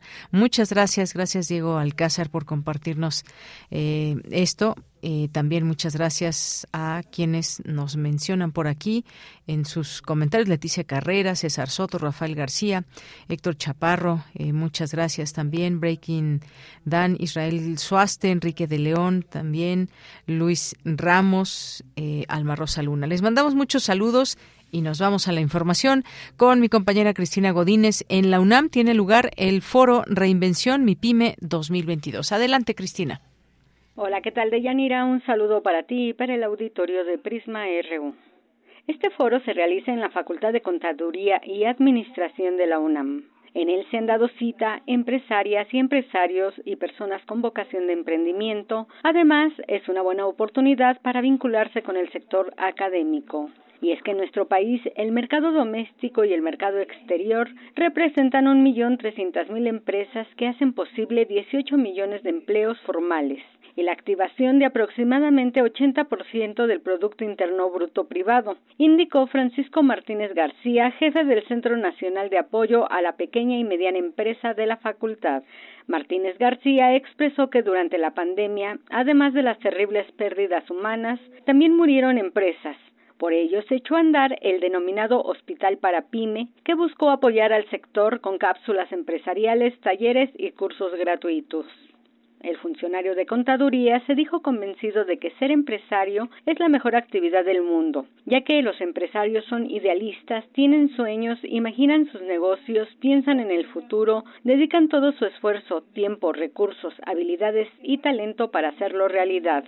Deyanira, en este foro se han dado cita también representantes de cámaras empresariales, integrantes de la comunidad universitaria, empresarios industriales, comerciales, prestadores de servicios, de pequeños negocios de comunicación, alimentos, cosméticos, servicios financieros, arte y textiles.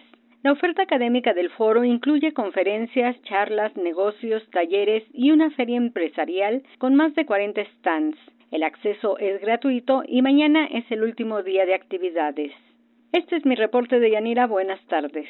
Gracias, Cristina. Muy buenas tardes. Vámonos ahora a la información internacional a través del servicio de Radio Francia.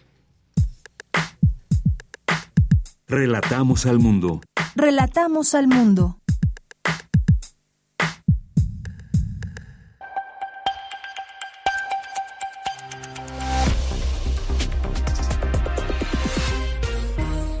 Bienvenidos a este flash informativo de Radio Francia Internacional. En los controles lo hace Hélène Dutruc-Rosé.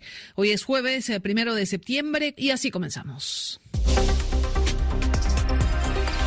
Andreina Flores. El equipo de la Agencia de Energía Atómica de la ONU llegó a la central nuclear de Zaporilla, en Ucrania, la que ha sido escenario de numerosos bombardeos de los que Rusia y Ucrania se acusan mutuamente. Los ataques armados no han cesado e incluso siguen produciéndose el día de hoy. El director de la Agencia de Energía Atómica de la ONU, Rafael Grossi, declaró esta mañana que a pesar de la tensión militar, su equipo avanza. Uh, Vamos hacia allá. Conocemos la situación, el incremento de la actividad militar incluso esta mañana hace algunos minutos. el Comando Militar Local Ucraniano nos informó sobre la situación, los riesgos que corremos. Analizamos los pros y los contras, el hecho de que ya hemos avanzado mucho y decidimos que no vamos a detenernos.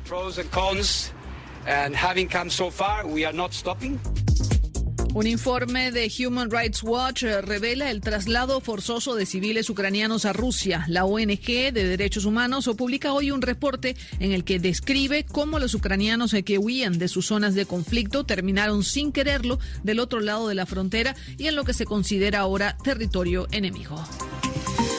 El gobierno chino reaccionó furioso ante el informe demoledor que la ONU ha publicado sobre las presuntas violaciones a los derechos humanos de los uigures, la minoría musulmana, revelando detenciones masivas, torturas, agresiones sexuales y procedimientos médicos forzados, incluyendo esterilizaciones. Pekín afirma que el reporte es una herramienta política escrita por los esbirros de Occidente. La UNESCO advierte que unos 244 millones de niños siguen sin ir a la escuela en el mundo. Es una cifra que retrocede desde hace 20 años, pero que sigue siendo preocupante. De esa cifra, más del 40%, 98 millones de niños, viven en África subsahariana, especialmente en Nigeria y Etiopía. La aerolínea Lufthansa anunció la cancelación de casi todos sus vuelos desde y hacia sus principales aeropuertos en Múnich y Frankfurt este viernes, después de que los pilotos convocaran a una huelga. La aerolínea cancelará 800 vuelos que afectarán a 130 mil pasajeros. Y la red social Twitter ya ha puesto en periodo de prueba su botón editar tweet, una función que se pedía desde hacía años para poder modificar un tweet cuando había errores o formulaciones mal redactadas, un botón que solo estará activo 30 minutos después de lanzado el tweet original. Porque tu opinión es importante, escríbenos al correo electrónico prisma.radiounam@gmail.com. Bien, continuamos dos de la tarde con 18 minutos. Pues continuamos con estos temas internacionales. Eh, mencionábamos al inicio Afganistán, un año después que se puede decir de lo que ha sucedido y sigue sucediendo en Afganistán, luego de la retirada de las tropas estadounidenses en este sitio, para qué estaban, qué se había ganado o qué se había perdido desde otro punto de vista. Y pues el 15 de agosto del año pasado, el talibán entró triunfante a Kabul y con ello llegó a su fin una intervención militar de dos décadas que encabezó Estados Unidos y que dejó un saldo de 176 mil afganos muertos, muchos heridos y mutilados, además de desplazados, forzados, refugiados y miles de personas eh, privadas de sus medios de subsistencia. Así empieza este texto de la doctora Cristina Rosas, a quien tenemos en la línea telefónica. Ella es licenciada, maestra y doctora en Relaciones Internacionales por la Facultad de Ciencias Políticas y Sociales de la UNAM. Es maestra en estudios de paz y resolución de conflictos por la Universidad de Uppsala en Suecia. Asimismo, también es doctora en estudios latinoamericanos por la Facultad de Ciencias Políticas de la UNAM. Y bueno, entre otras muchas cosas, ella escribe y continuamente sobre los distintos temas internacionales. Y hoy quisimos invitarla para hablar de este, de este tema de Afganistán. Doctora, bienvenida. Muy buenas tardes. Buenas tardes, Deyanira. Me da mucho gusto saludarla, al igual que a su auditorio. Muchas gracias, doctora. Pues daba yo un contexto de lo que de lo que sucedió el 15 de agosto de 2021, cómo entró eh, pues el talibán triunfante a Kabul. Pero qué hay a un año, qué podemos decir desde su análisis, doctora. Pues mire, Deyanira, efectivamente hace un año eh, el talibán regresa eh, después de haber desarrollado múltiples ataques en varias partes de Afganistán y por fin toma Kabul, la capital, que es el centro político de este país, y esto acelera obviamente la salida de Estados Unidos. Recordamos que Estados Unidos se retira a fines de agosto del año pasado de manera muy atropellada. Mucha gente quedó atrapada en el aeropuerto de Kabul desesperada para salir, porque también había muchos afganos que eran empleados de los ocupantes, de los estadounidenses. Entonces había mucho miedo de que estos afganos que colaboraron con la ocupación de Estados Unidos y de Occidente y de la OTAN pues eh, vieran sus vidas peligrar una vez que el talibán se instalara en el poder. Bueno, el talibán sí, sí ha tomado represalias contra algunos de ellos, no ha sido tan drástico, pero lo que sí es verdad es que Afganistán hoy, a un año de distancia de estos hechos que estamos reseñando, parece un país olvidado por la comunidad internacional. El país está fragmentado porque hay que recordar que en Talibán hay diversos grupos étnicos, eh, políticos, eh, el Islam no se profesa igual, es decir, eh, nosotros sabemos que hay varias ramas del Islam, los chiitas, los sunitas, y, y hay eh, sectores sumamente moderados y hay otros muy radicales. El talibán que tomó el poder eh, el año pasado tiene en sus filas a militantes, algunos muy radicales, muy de línea dura, que quieren que se aplique la ley tal cual, eh, la ley islámica, y hay otros que hablan de una flexibilización. De hecho, el talibán cuando llegó al poder hizo toda una campaña mediática en redes sociales, hasta se hablaba, seguramente se acuerda de Yanira, del talibán 2.0. O sea, el talibán que es cool, eh, subieron fotos donde veíamos a talibanes armados fuertemente y tomando helado, por ejemplo, ¿no? O donde veíamos a talibanes eh, conviviendo con mujeres, mujeres con sus rostros cubiertos, claro, pero conviviendo con ellas en un plano más o menos amistoso, o eso sugerían las imágenes. Y eh, la idea de, este Talibán 2.0 pues fue orquestar una campaña mediática para reducir la mala imagen que el Talibán tiene, sobre todo en Occidente, y entonces usa las, las herramientas que tiene Occidente, como las redes sociales, que sabemos que son muy efectivas, para destruir y crear reputaciones. Y eh, bueno, vimos al Talibán 2.0 muy activo en redes sociales. La realidad es que muy pocas cosas han cambiado. El talibán había prometido, por ejemplo, que iba a, facilitar que las niñas fueran a la escuela, porque pues esta ha sido una, una situación terrible, ¿no? Que las niñas no puedan acceder a la educación. Eh, hoy, hoy, a un año de distancia de la llegada del talibán al poder, pues muchas niñas no pueden, no pueden acceder a la escuela. Eh, hay un problema también grave en materia de salud, porque mm, el talibán eh, obstaculizó la vacunación contra polio, contra esta enfermedad en, en, varias partes del país. También en Pakistán ocurrió esto. Pakistán y Afganistán han sido los países donde más casos de polio tenemos a nivel mundial. La Organización Mundial de la Salud advierte que, que hay un retroceso eh, en términos de salud pública en estos países por COVID, porque además COVID les pegó muchísimo, y eh, bueno, UNICEF está, está trabajando con el gobierno talibán para poder vacunar a 10 millones de infantes. el, talibán dijo que lo iba a permitir, eso me parece una, una de las pocas buenas noticias que podemos dar, pero la realidad es que hay una pobreza extrema, muchísimas personas, gran parte de la población de Yanira en Afganistán, es muy triste decir esto, pero dependen de asistencia humanitaria. ¿Y sabe qué pasó? Que cuando el talibán llegó al poder, sobrevinieron sanciones de Occidente contra el talibán, sanciones que eh, son de tipo económico, también de viaje, político, pero las sanciones económicas en un país tan destruido por la guerra tienen efectos catastróficos en la población. Entonces, eh, francamente, la situación es muy desesperada. Tristemente, como le decía hace un momento, el conflicto en Afganistán y, y la gestión del talibán han pasado a un segundo plano de importancia porque todas las miradas del mundo están en Ucrania.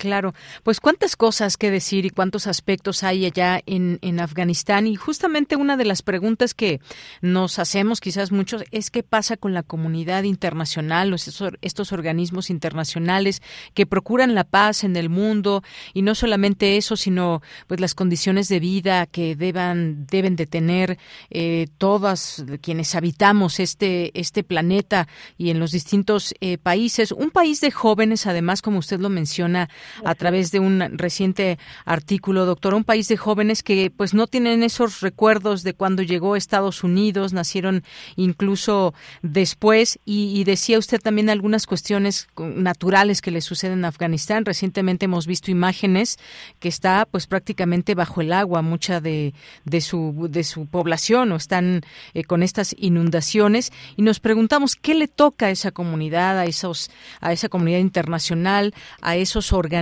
internacionales para mejorar las condiciones de vida de pues eh, miles de personas en este en este país. El tema de la educación que es gravísimo funcionan realmente o es muy difícil cuando llega un grupo como este que ahora está al frente y con las características que tiene el talibán qué podemos reclamar o cómo vemos esta parte de, de los organismos internacionales doctora muy difícil, Dayanira, porque si bien es cierto que UNICEF, que es un organismo internacional abocado a proteger a los niños del mundo, está pactando lo de la vacunación, que es una excelente noticia, hay muchos otros temas pendientes, la situación de las mujeres, por ejemplo, la distribución de la riqueza, la generación de empleos, eh, la hambruna, hay una hambruna pasmosa, hay un problema real de, de peligro de que muchas personas mueran por la falta de acceso a alimentos. Eh, el país está muy destruido, eh, aparte de la invasión de Estados Unidos, no hay que olvidar la invasión soviética a Afganistán, es decir, Afganistán ha estado más de 40 años en guerra, eh, la, la, llaman la sepulturera de las grandes potencias, pero al margen de eso, al margen de que pues muchos atribuyen a Afganistán parte de la responsabilidad en el colapso soviético, ahora que, falleció Gorbachev, se han hecho muchos análisis en ese sentido, eh, o bien eh, el declive de Estados Unidos tan pronunciado que se ha visto recientemente, también se atribuye a su pésima gestión en Afganistán. Lo cierto es que sí tenemos que mirar más a Afganistán. La comunidad internacional se supone que tiene una serie de programas e iniciativas para poder eh, coadyuvar a subsanar toda la tragedia humana que está viviendo este país en términos de desplazados, de refugiados, muchos millones de afganos se fueron a los países vecinos, mayormente a Pakistán, y requieren mucha asistencia humanitaria, pero escasea la asistencia humanitaria, en parte por estas sanciones que le estaba comentando. El talibán ha insistido y ha rogado a la comunidad internacional que amainen las sanciones, porque quienes más están pagando las consecuencias por estas sanciones son los, los habitantes, la sociedad afgana. Eh, y lo otro que le puedo decir es que mm, todo mundo ah, se ha mostrado muy dispuesto a ayudar a Ucrania pero no vemos esa prestancia, esa disposición del mundo para ayudar a Afganistán. Así que la situación sí es muy desesperada. Efectivamente, digo, eh, muchos países tienen problemas, nuestro país tiene sus problemas, las regiones también, hay, hay problemas ahora que estamos viendo esta guerra entre Ucrania y Rusia, pero también mediáticamente es un, es un tema de alguna manera olvidado, una nota por aquí, una nota por allá, eh, se destacan muchas veces otras informaciones y eso es que usted menciona, la hambruna, hay refugiados también, muchos refugiados en países aledaños a Afganistán que pues han, han huido y y eh, esto que usted plantea también en, su artículo, Estados Unidos, ¿cuál fue el papel que realmente hizo ahí? ¿Tuvo no, o no tuvo la claridad para eh, pues saber qué hacía en Afganistán, digamos, de miras hacia el futuro? Porque pues en principio siempre se dijo esto de combatir al terrorismo, pero pues de repente se van y dejaron a este país así a la suerte del talibán. ¿Qué podemos decir de todo esto también, doctora? Pues mire, Estados Unidos sí tiene mucha responsabilidad porque recordamos que decidió iniciar una guerra contra Al Qaeda que era protegida por el talibán, entonces también atacó al talibán. Esto pues después de los ataques terroristas del 11 de septiembre de 2001, cuando se identificó que Al Qaeda fue quien realizó dichos atentados. Entonces, eh, ahí Estados Unidos nunca tuvo claridad y vamos a encontrar en los distintos presidentes que ha tenido la Unión Americana desde el 11 de septiembre de 2001 para acá contradicciones graves. Por ejemplo, Biden recientemente dijo que la finalidad de Estados Unidos en Afganistán nunca fue construir una democracia, lo cual contradice los dichos de George W. Bush, que era el presidente que estaba a cargo cuando fueron los ataques terroristas, y él dijo claramente, Afganistán debe ser una democracia, como nosotros. Y, eh, y, luego otros otros líderes, otros sucesores, hablaron de derrotar al terrorismo. Pero al final, cuando se tienen tantos objetivos y no se tiene claridad sobre lo que quiere, se quiere hacer, pues parece la receta para el fracaso. Y, y, bueno, esto de que todavía al día de hoy Biden no nos diga exactamente qué puede ser Estados Unidos-Afganistán o que desmienta los dichos de George W. Bush o de otros presidentes que estuvieron al mando, francamente es preocupante. Y, y esto habla de la responsabilidad de la Unión Americana. Algo que yo anoto en el artículo de Yanira es que no ha habido una evaluación en la Unión Americana, una evaluación seria sobre los errores que se cometieron en Afganistán. Esto es grave porque solo hay un informe del Departamento de Defensa donde palabras más, palabras menos le echa la culpa del fracaso en Afganistán a la Casa Blanca y al Departamento de Estado. Y la respuesta a la Casa Blanca y al Departamento de Estado es pues ustedes los militares son los que estaban al, mando, ¿no? Eh, en Afganistán. Entonces es como echarse la bolita, ¿no? Y no querer asumir las responsabilidades que les tocan. Lo grave de Yanira es que si no se hace una evaluación seria sobre las causas del fracaso de Estados Unidos en Afganistán, la historia se va a repetir seguramente ahí o en otros países y en otras aventuras bélicas que desarrolle la Unión Americana. Pues sí, efectivamente, muy fuerte esta situación que acontece en Afganistán y no, no podíamos dejar de hablar de ello y sobre todo de aquí en adelante, pues que siga siendo un tema por lo menos para saber en qué condiciones vive mucha gente y que se pueda, quizás hay alguna presión eh, internacional también que se pudiera hacer algo, dadas las condiciones que hay ahí. Y ya decía usted, hay ayuda eh, humanitaria, pero pues nunca es eh, la opción para vivir así toda la vida o tener solamente ayuda humanitaria en un, en un país, porque eso denota que algo no, no está llevándose a cabo de la mejor manera, que tiene que entrar esta ayuda. Exacto, Deyanira, y hay un dato pasmoso, y está en el artículo. Hasta antes de la llegada del talibán, o, del regreso del talibán al poder, buena parte del PIB de Afganistán dependía de la asistencia internacional. Y esta asistencia internacional mayormente cesó cuando llegó el talibán como parte de las sanciones que Occidente le aplica a este país. Así es.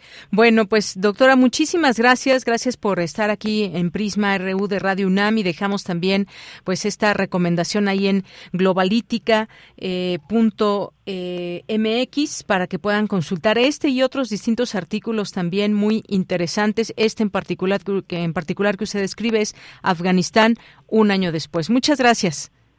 Muchas gracias, Belanira. Como siempre, un placer. Hasta luego. Muy buenas tardes. Bien, pues fue la doctora Cristina Rosas, internacionalista, con el análisis de lo que ha sucedido en Afganistán. Todo un año, ¿qué sucedió en todo este año? Pues vamos a, vamos a seguir pues echando una mirada a este lugar donde se han perdido cosas que en algún momento se habían ganado o había expectativas también para seguir avanzando dentro de las posibilidades de un país con las características de Afganistán y sobre todo el tema de las mujeres que nos sigue preocupando muchísimo.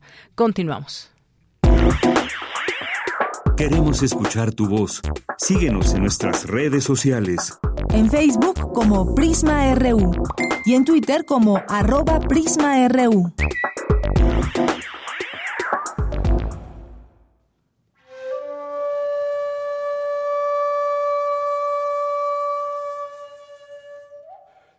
Hola, soy Fujiwara Dosan, ejecutor de Shakuhachi. Hola, soy Shinsuke, ejecutor de Marimba. El primero de septiembre a las 20 horas en la Ciudad de México realizaremos nuestro concierto y también el día 3 de septiembre a las 19 horas en León vamos a realizar nuestro concierto. En esta ocasión vamos a ejecutar tanto el shakuhachi como la marimba en combinación y ejecutaremos diversas canciones. Los esperamos en el concierto. Gracias.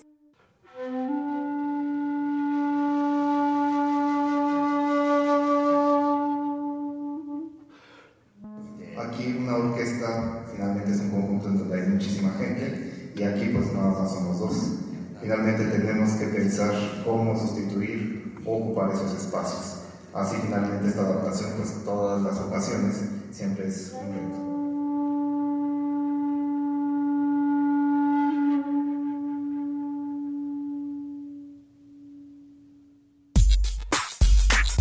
Prisma RU.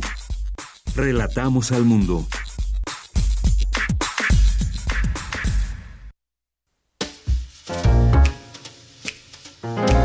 Cinemaedro con Carlos Narro.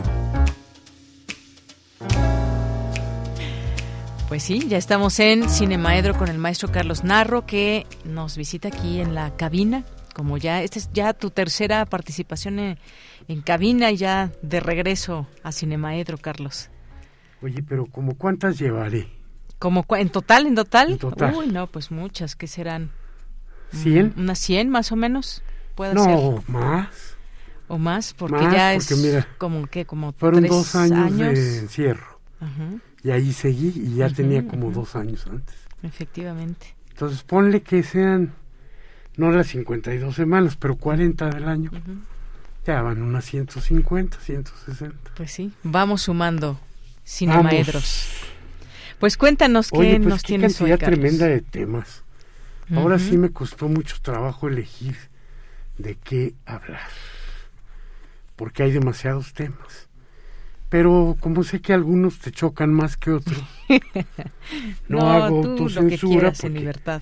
voy a seguir de hablador. Aquí no se censura. ya lo sé, ya lo sé, pero este con la edad también va siendo uno eh, más cuidadoso, ¿no? Pues sí. o sea, yo de déjame decirte que creo que lo mejor me sale en la vida es molestar. Lo he hecho desde siempre. Fui un estudiante molesto con, con los profesores. Incómodo. Mientras más Molesto, incómodo. autoritarios fueran, más me gustaba verlos sufrir. Pero, este, al contrario, como profesor creo que soy muy, muy, este, suave, de acuerdo a la materia que dé.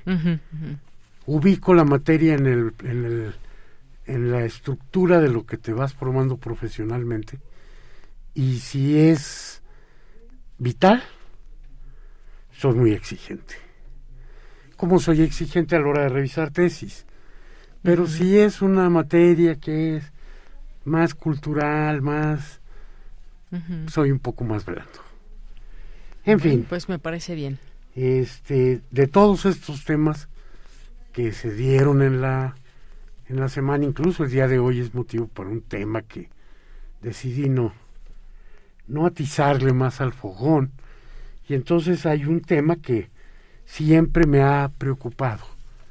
Siempre porque cuando tenía yo 16 años, era yo un adolescente, este, un joven que había visto sacudida su conciencia el año anterior, por el 68 hubo un desastre minero en el- mi estado natal, en Coahuila, la mina de Barroterán, creo que era en Nueva Rosita, sí, en el municipio de Nueva Rosita, Barroterán. Una tremenda explosión al interior de una mina de carbón eh, acabó con la vida de... Y no es que tenga yo buena memoria, es que el Internet te resuelve tantas cosas. Sí. 153 mineros murieron en esa ocasión por la explosión en Barroterán. La tragedia minera seguramente más grande que hemos tenido y que conmocionó absolutamente a Coahuila y al país, ¿no? Entonces, este, a mí también me conmocionó. Y me dejó claro que las condiciones de trabajo de los mineros, particularmente de los del carbón, es y ha sido terrible. Es en las minas de carbón donde se practicaba esta historia del canario, el canario en la mina. El primer minero que iba a bajar llevaba una jaula con un canario y si el canario empezaba a dejar de cantar y empezaba a toser, se subía y decía, ahí está lleno de gases, es peligroso. Muchas veces el canario se moría, por supuesto. Lo acababas de meter en una cámara de monóxido de carbono, pues por supuesto que no la, no la contaban sus pequeños pulmones. Este, una práctica que parece muy cruel, pero que salvaba vidas de alguna manera de nuestra especie. De alertar que, pasaba ahí adentro, es que imagínate a tanta profundidad. Y se convirtió en un eh, dicho que la gente muchas veces no entiende, ¿no? El canario en la mina. Esto alarma lo que te informa antes de que las cosas sean suficientemente graves. Justo también en internet encontré un este aparato que era el resucitador de canarios, un tanquecito de oxígeno que en cuanto empezaba a fallar la respiración del canario, inyectaba el oxígeno y ya se salían los dos juntos y se salvaban muchos canarios. ¿no? Pero bueno, esas minas de carbón y la minería en general ha sido una de las prácticas en las que la explotación de los trabajadores es más cruel. Es más cruel. Ahora hay una mina en China en la que hay varios miles de trabajadores este, bajando a, al este a sacar el, carbón, ¿no? Por además nuestra necesidad de seguir explotando esos recursos no renovables que además este eh, nos tienen al borde de la extinción a toda la especie aunque haya quienes dicen que eso es una exageración la verdad es que quizá estamos viviendo en los últimos 50 años en los que la el planeta va a tener esta especie. Ya. Se va a despedir la naturaleza de nosotros como un, como un intento más fallido de, de provocar algo que sea verdaderamente armonioso y, que tenga virtudes complejas, ¿no? Es nuestra propia inteligencia la que nos lleva al desastre. Y las minas y la explotación de las del trabajo de los mineros ha sido uno de los temas grandes del, del cine. Ha habido películas verdaderamente notables y pues yo creo que tiene varios subgéneros esta, este, esta temática.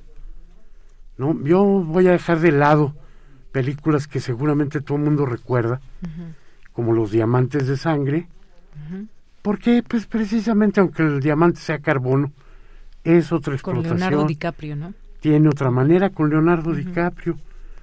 Y algunas otras películas en las que hemos visto este La Quimera del Oro de Chaplin, que es una joya, también vamos a dejarlas de lado, aunque algunas, hay un documental que no recuerdo el nombre, eh, sobre la manera en la que una nueva búsqueda del oro contribuye a la devastación del Amazonas.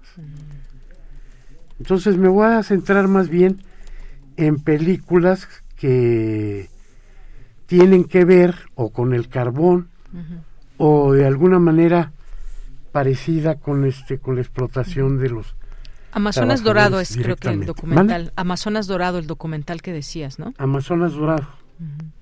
No tenía un nombre en quechua o algo así. Pues encontré así el nombre Amazonas Dorado, un documental sobre ah, puede mencionas en el Amazonas. Puede ser. Y si no, le pido al, público que nos mande por el Twitter si tienen incluso el enlace para poderla ver.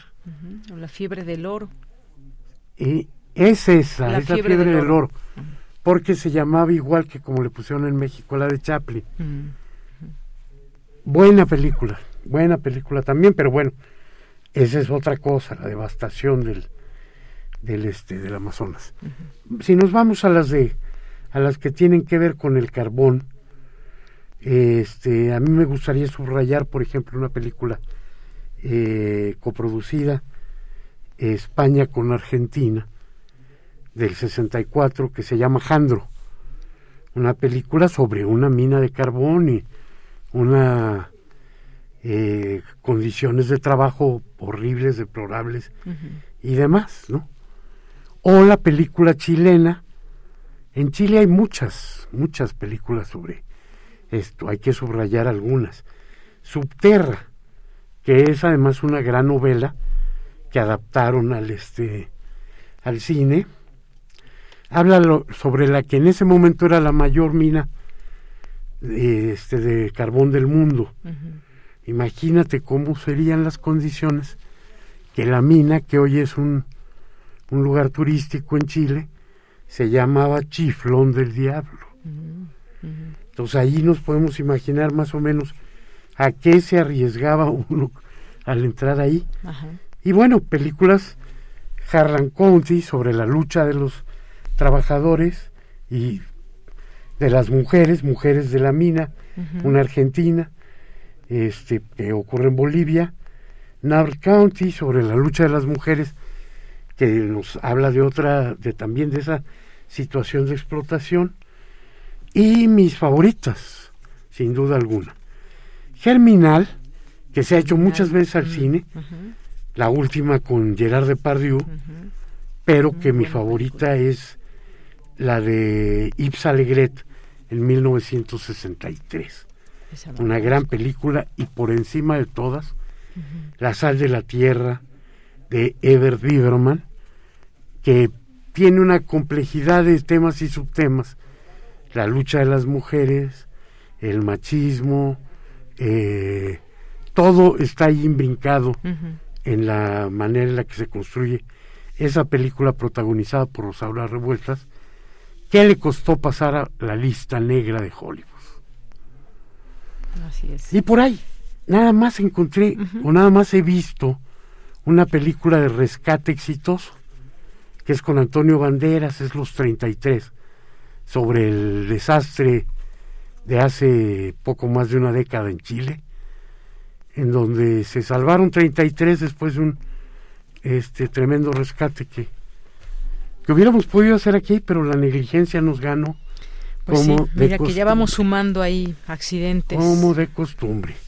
Aquí minas trabajando con ilegalidades y autoridades omisas. Bien, Carlos, pues muchas gracias. Gracias por hablarnos hoy en tu Cinemaedro de este tema y nos escuchamos el siguiente jueves. Muchísimas gracias. Saludos a todo el auditorio. Que estés muy bien. Continuamos. Queremos escuchar tu voz. Síguenos en nuestras redes sociales. En Facebook como Prisma RU y en Twitter como arroba PrismaRU.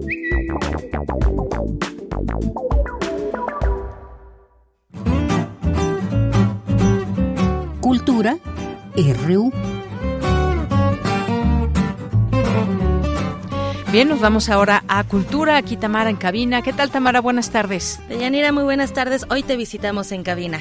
Qué bueno. Muy bien acompañada estás, eh, también con el maestro Carlos Narro. Y bueno, entramos a esta sección con la información. Eh, fíjense que esta tarde hablaremos de uno de los espacios universitarios más emblemáticos de la Ciudad de México y que representa pues gran parte de la cultura de nuestro país. Un lugar de encuentros y se trata de la Casa del Lago que próximamente inaugurará la muestra eh, Siempre Viva.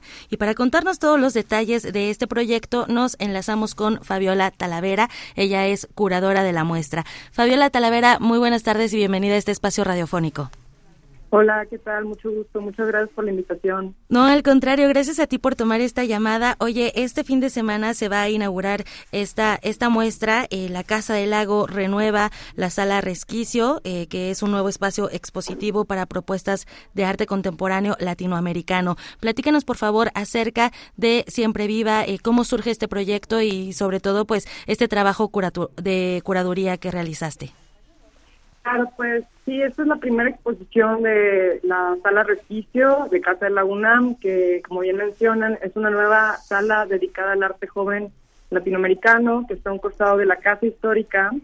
Y bueno, siempre viva es una exposición individual del artista oaxaqueño Alan Hernández, quien en su obra representa los valores que busca justamente promover esta sala. Esto es mostrar el trabajo de creadores que combinan saberes locales con lenguajes artísticos globales, técnicas ancestrales que se mezclan ahora con nuevos medios y que desdibujan la brecha también entre el plano físico y digital. Entonces, mostrar un poco el trabajo de esta nueva generación.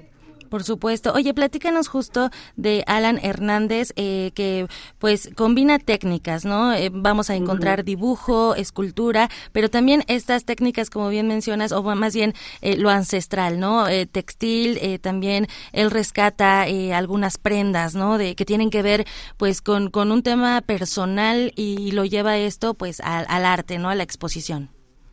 Exactamente, él crea estas instalaciones que combinan muchos medios, escultura, bordado textil, ella también que trabaja su padre, eh, para crear estas instalaciones que muchas veces refieren como a la flora y a la fauna, pero están muy entrelazadas con su historia personal y su identidad propia.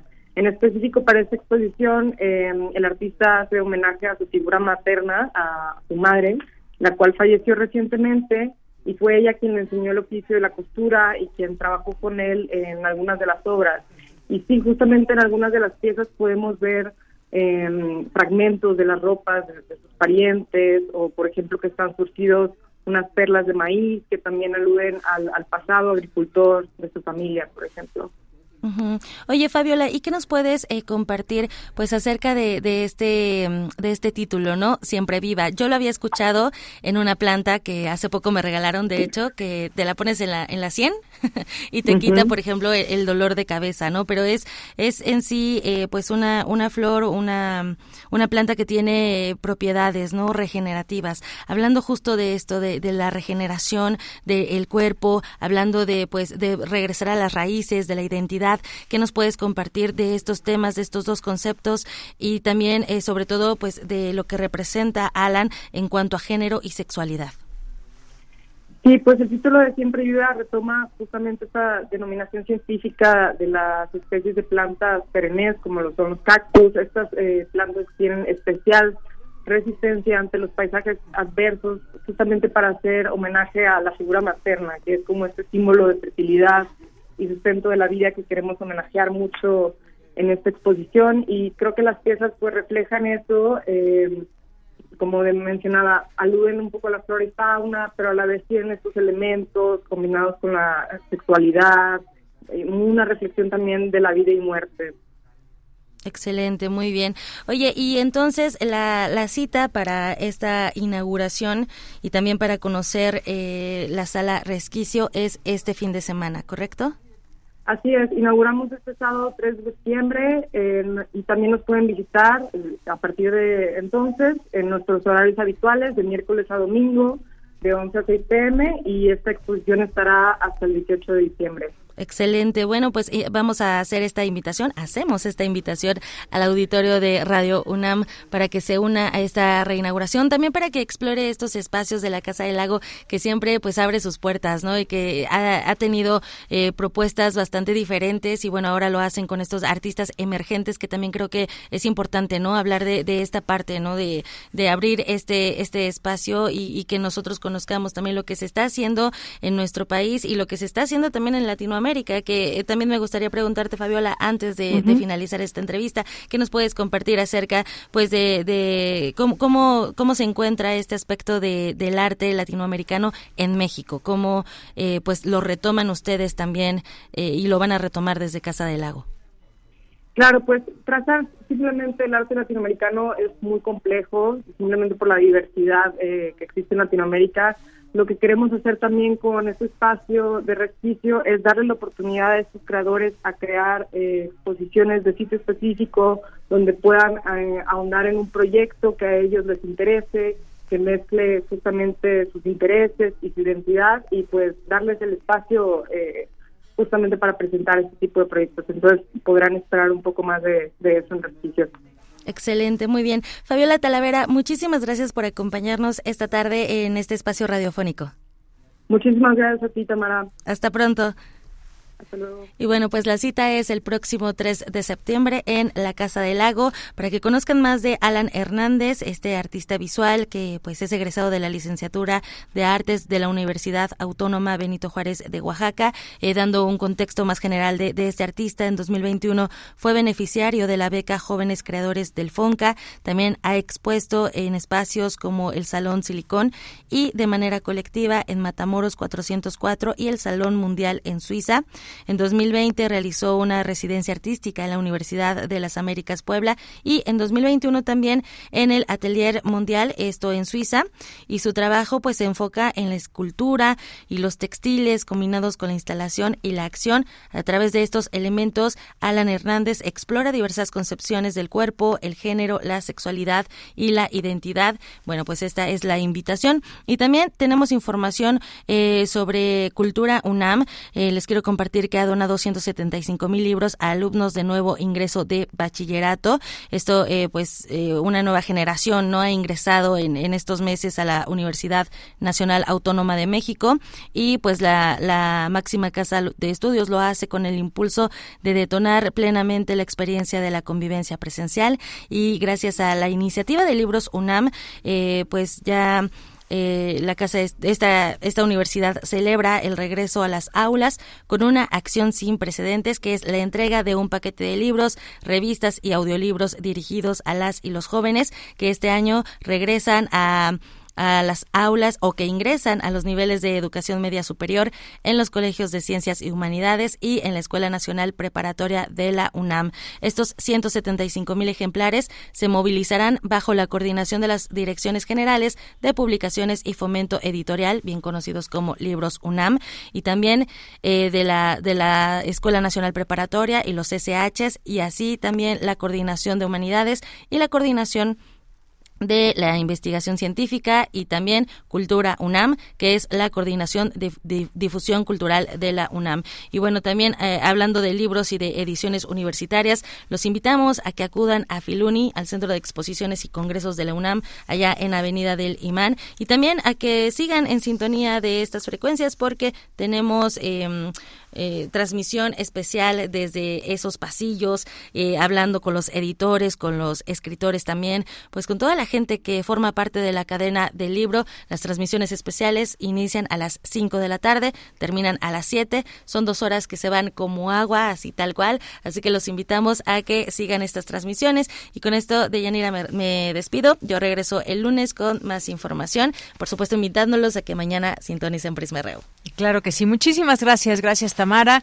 Y bueno, pues ya nos dejas esta invitación también hoy, 5 a 7, escuchar a través de estas frecuencias todo lo que hay y que tienen que saber de Filuni y también invitarles a que asistan a todas las actividades que hay. Muchas gracias, Tamara. Gracias a ti. Y pues ya casi nos vamos, ya casi nos despedimos y tenemos por aquí música. Nos vamos a despedir con música del guitarrista mexicano Carlos Santana, que bueno, pues hizo vida ya en Estados Unidos y es reconocido con el, un día como hoy, pero de 2005, fue reconocido con el premio a la leyenda en los World Music Awards 2005 que se celebra en el Teatro Kodak de Hollywood.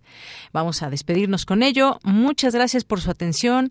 Gracias por acompañarnos en esta emisión. A nombre de todo el equipo, soy de Yanira Morán. Que tenga muy buena tarde y muy buen provecho. Hasta mañana.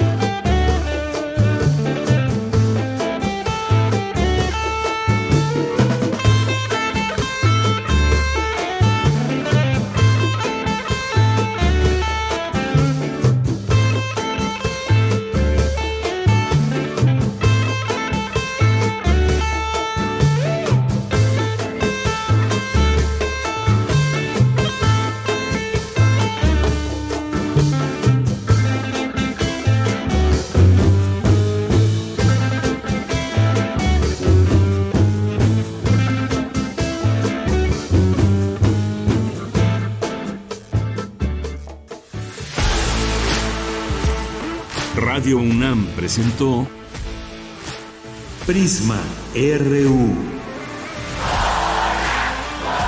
Una mirada universitaria sobre los acontecimientos actuales.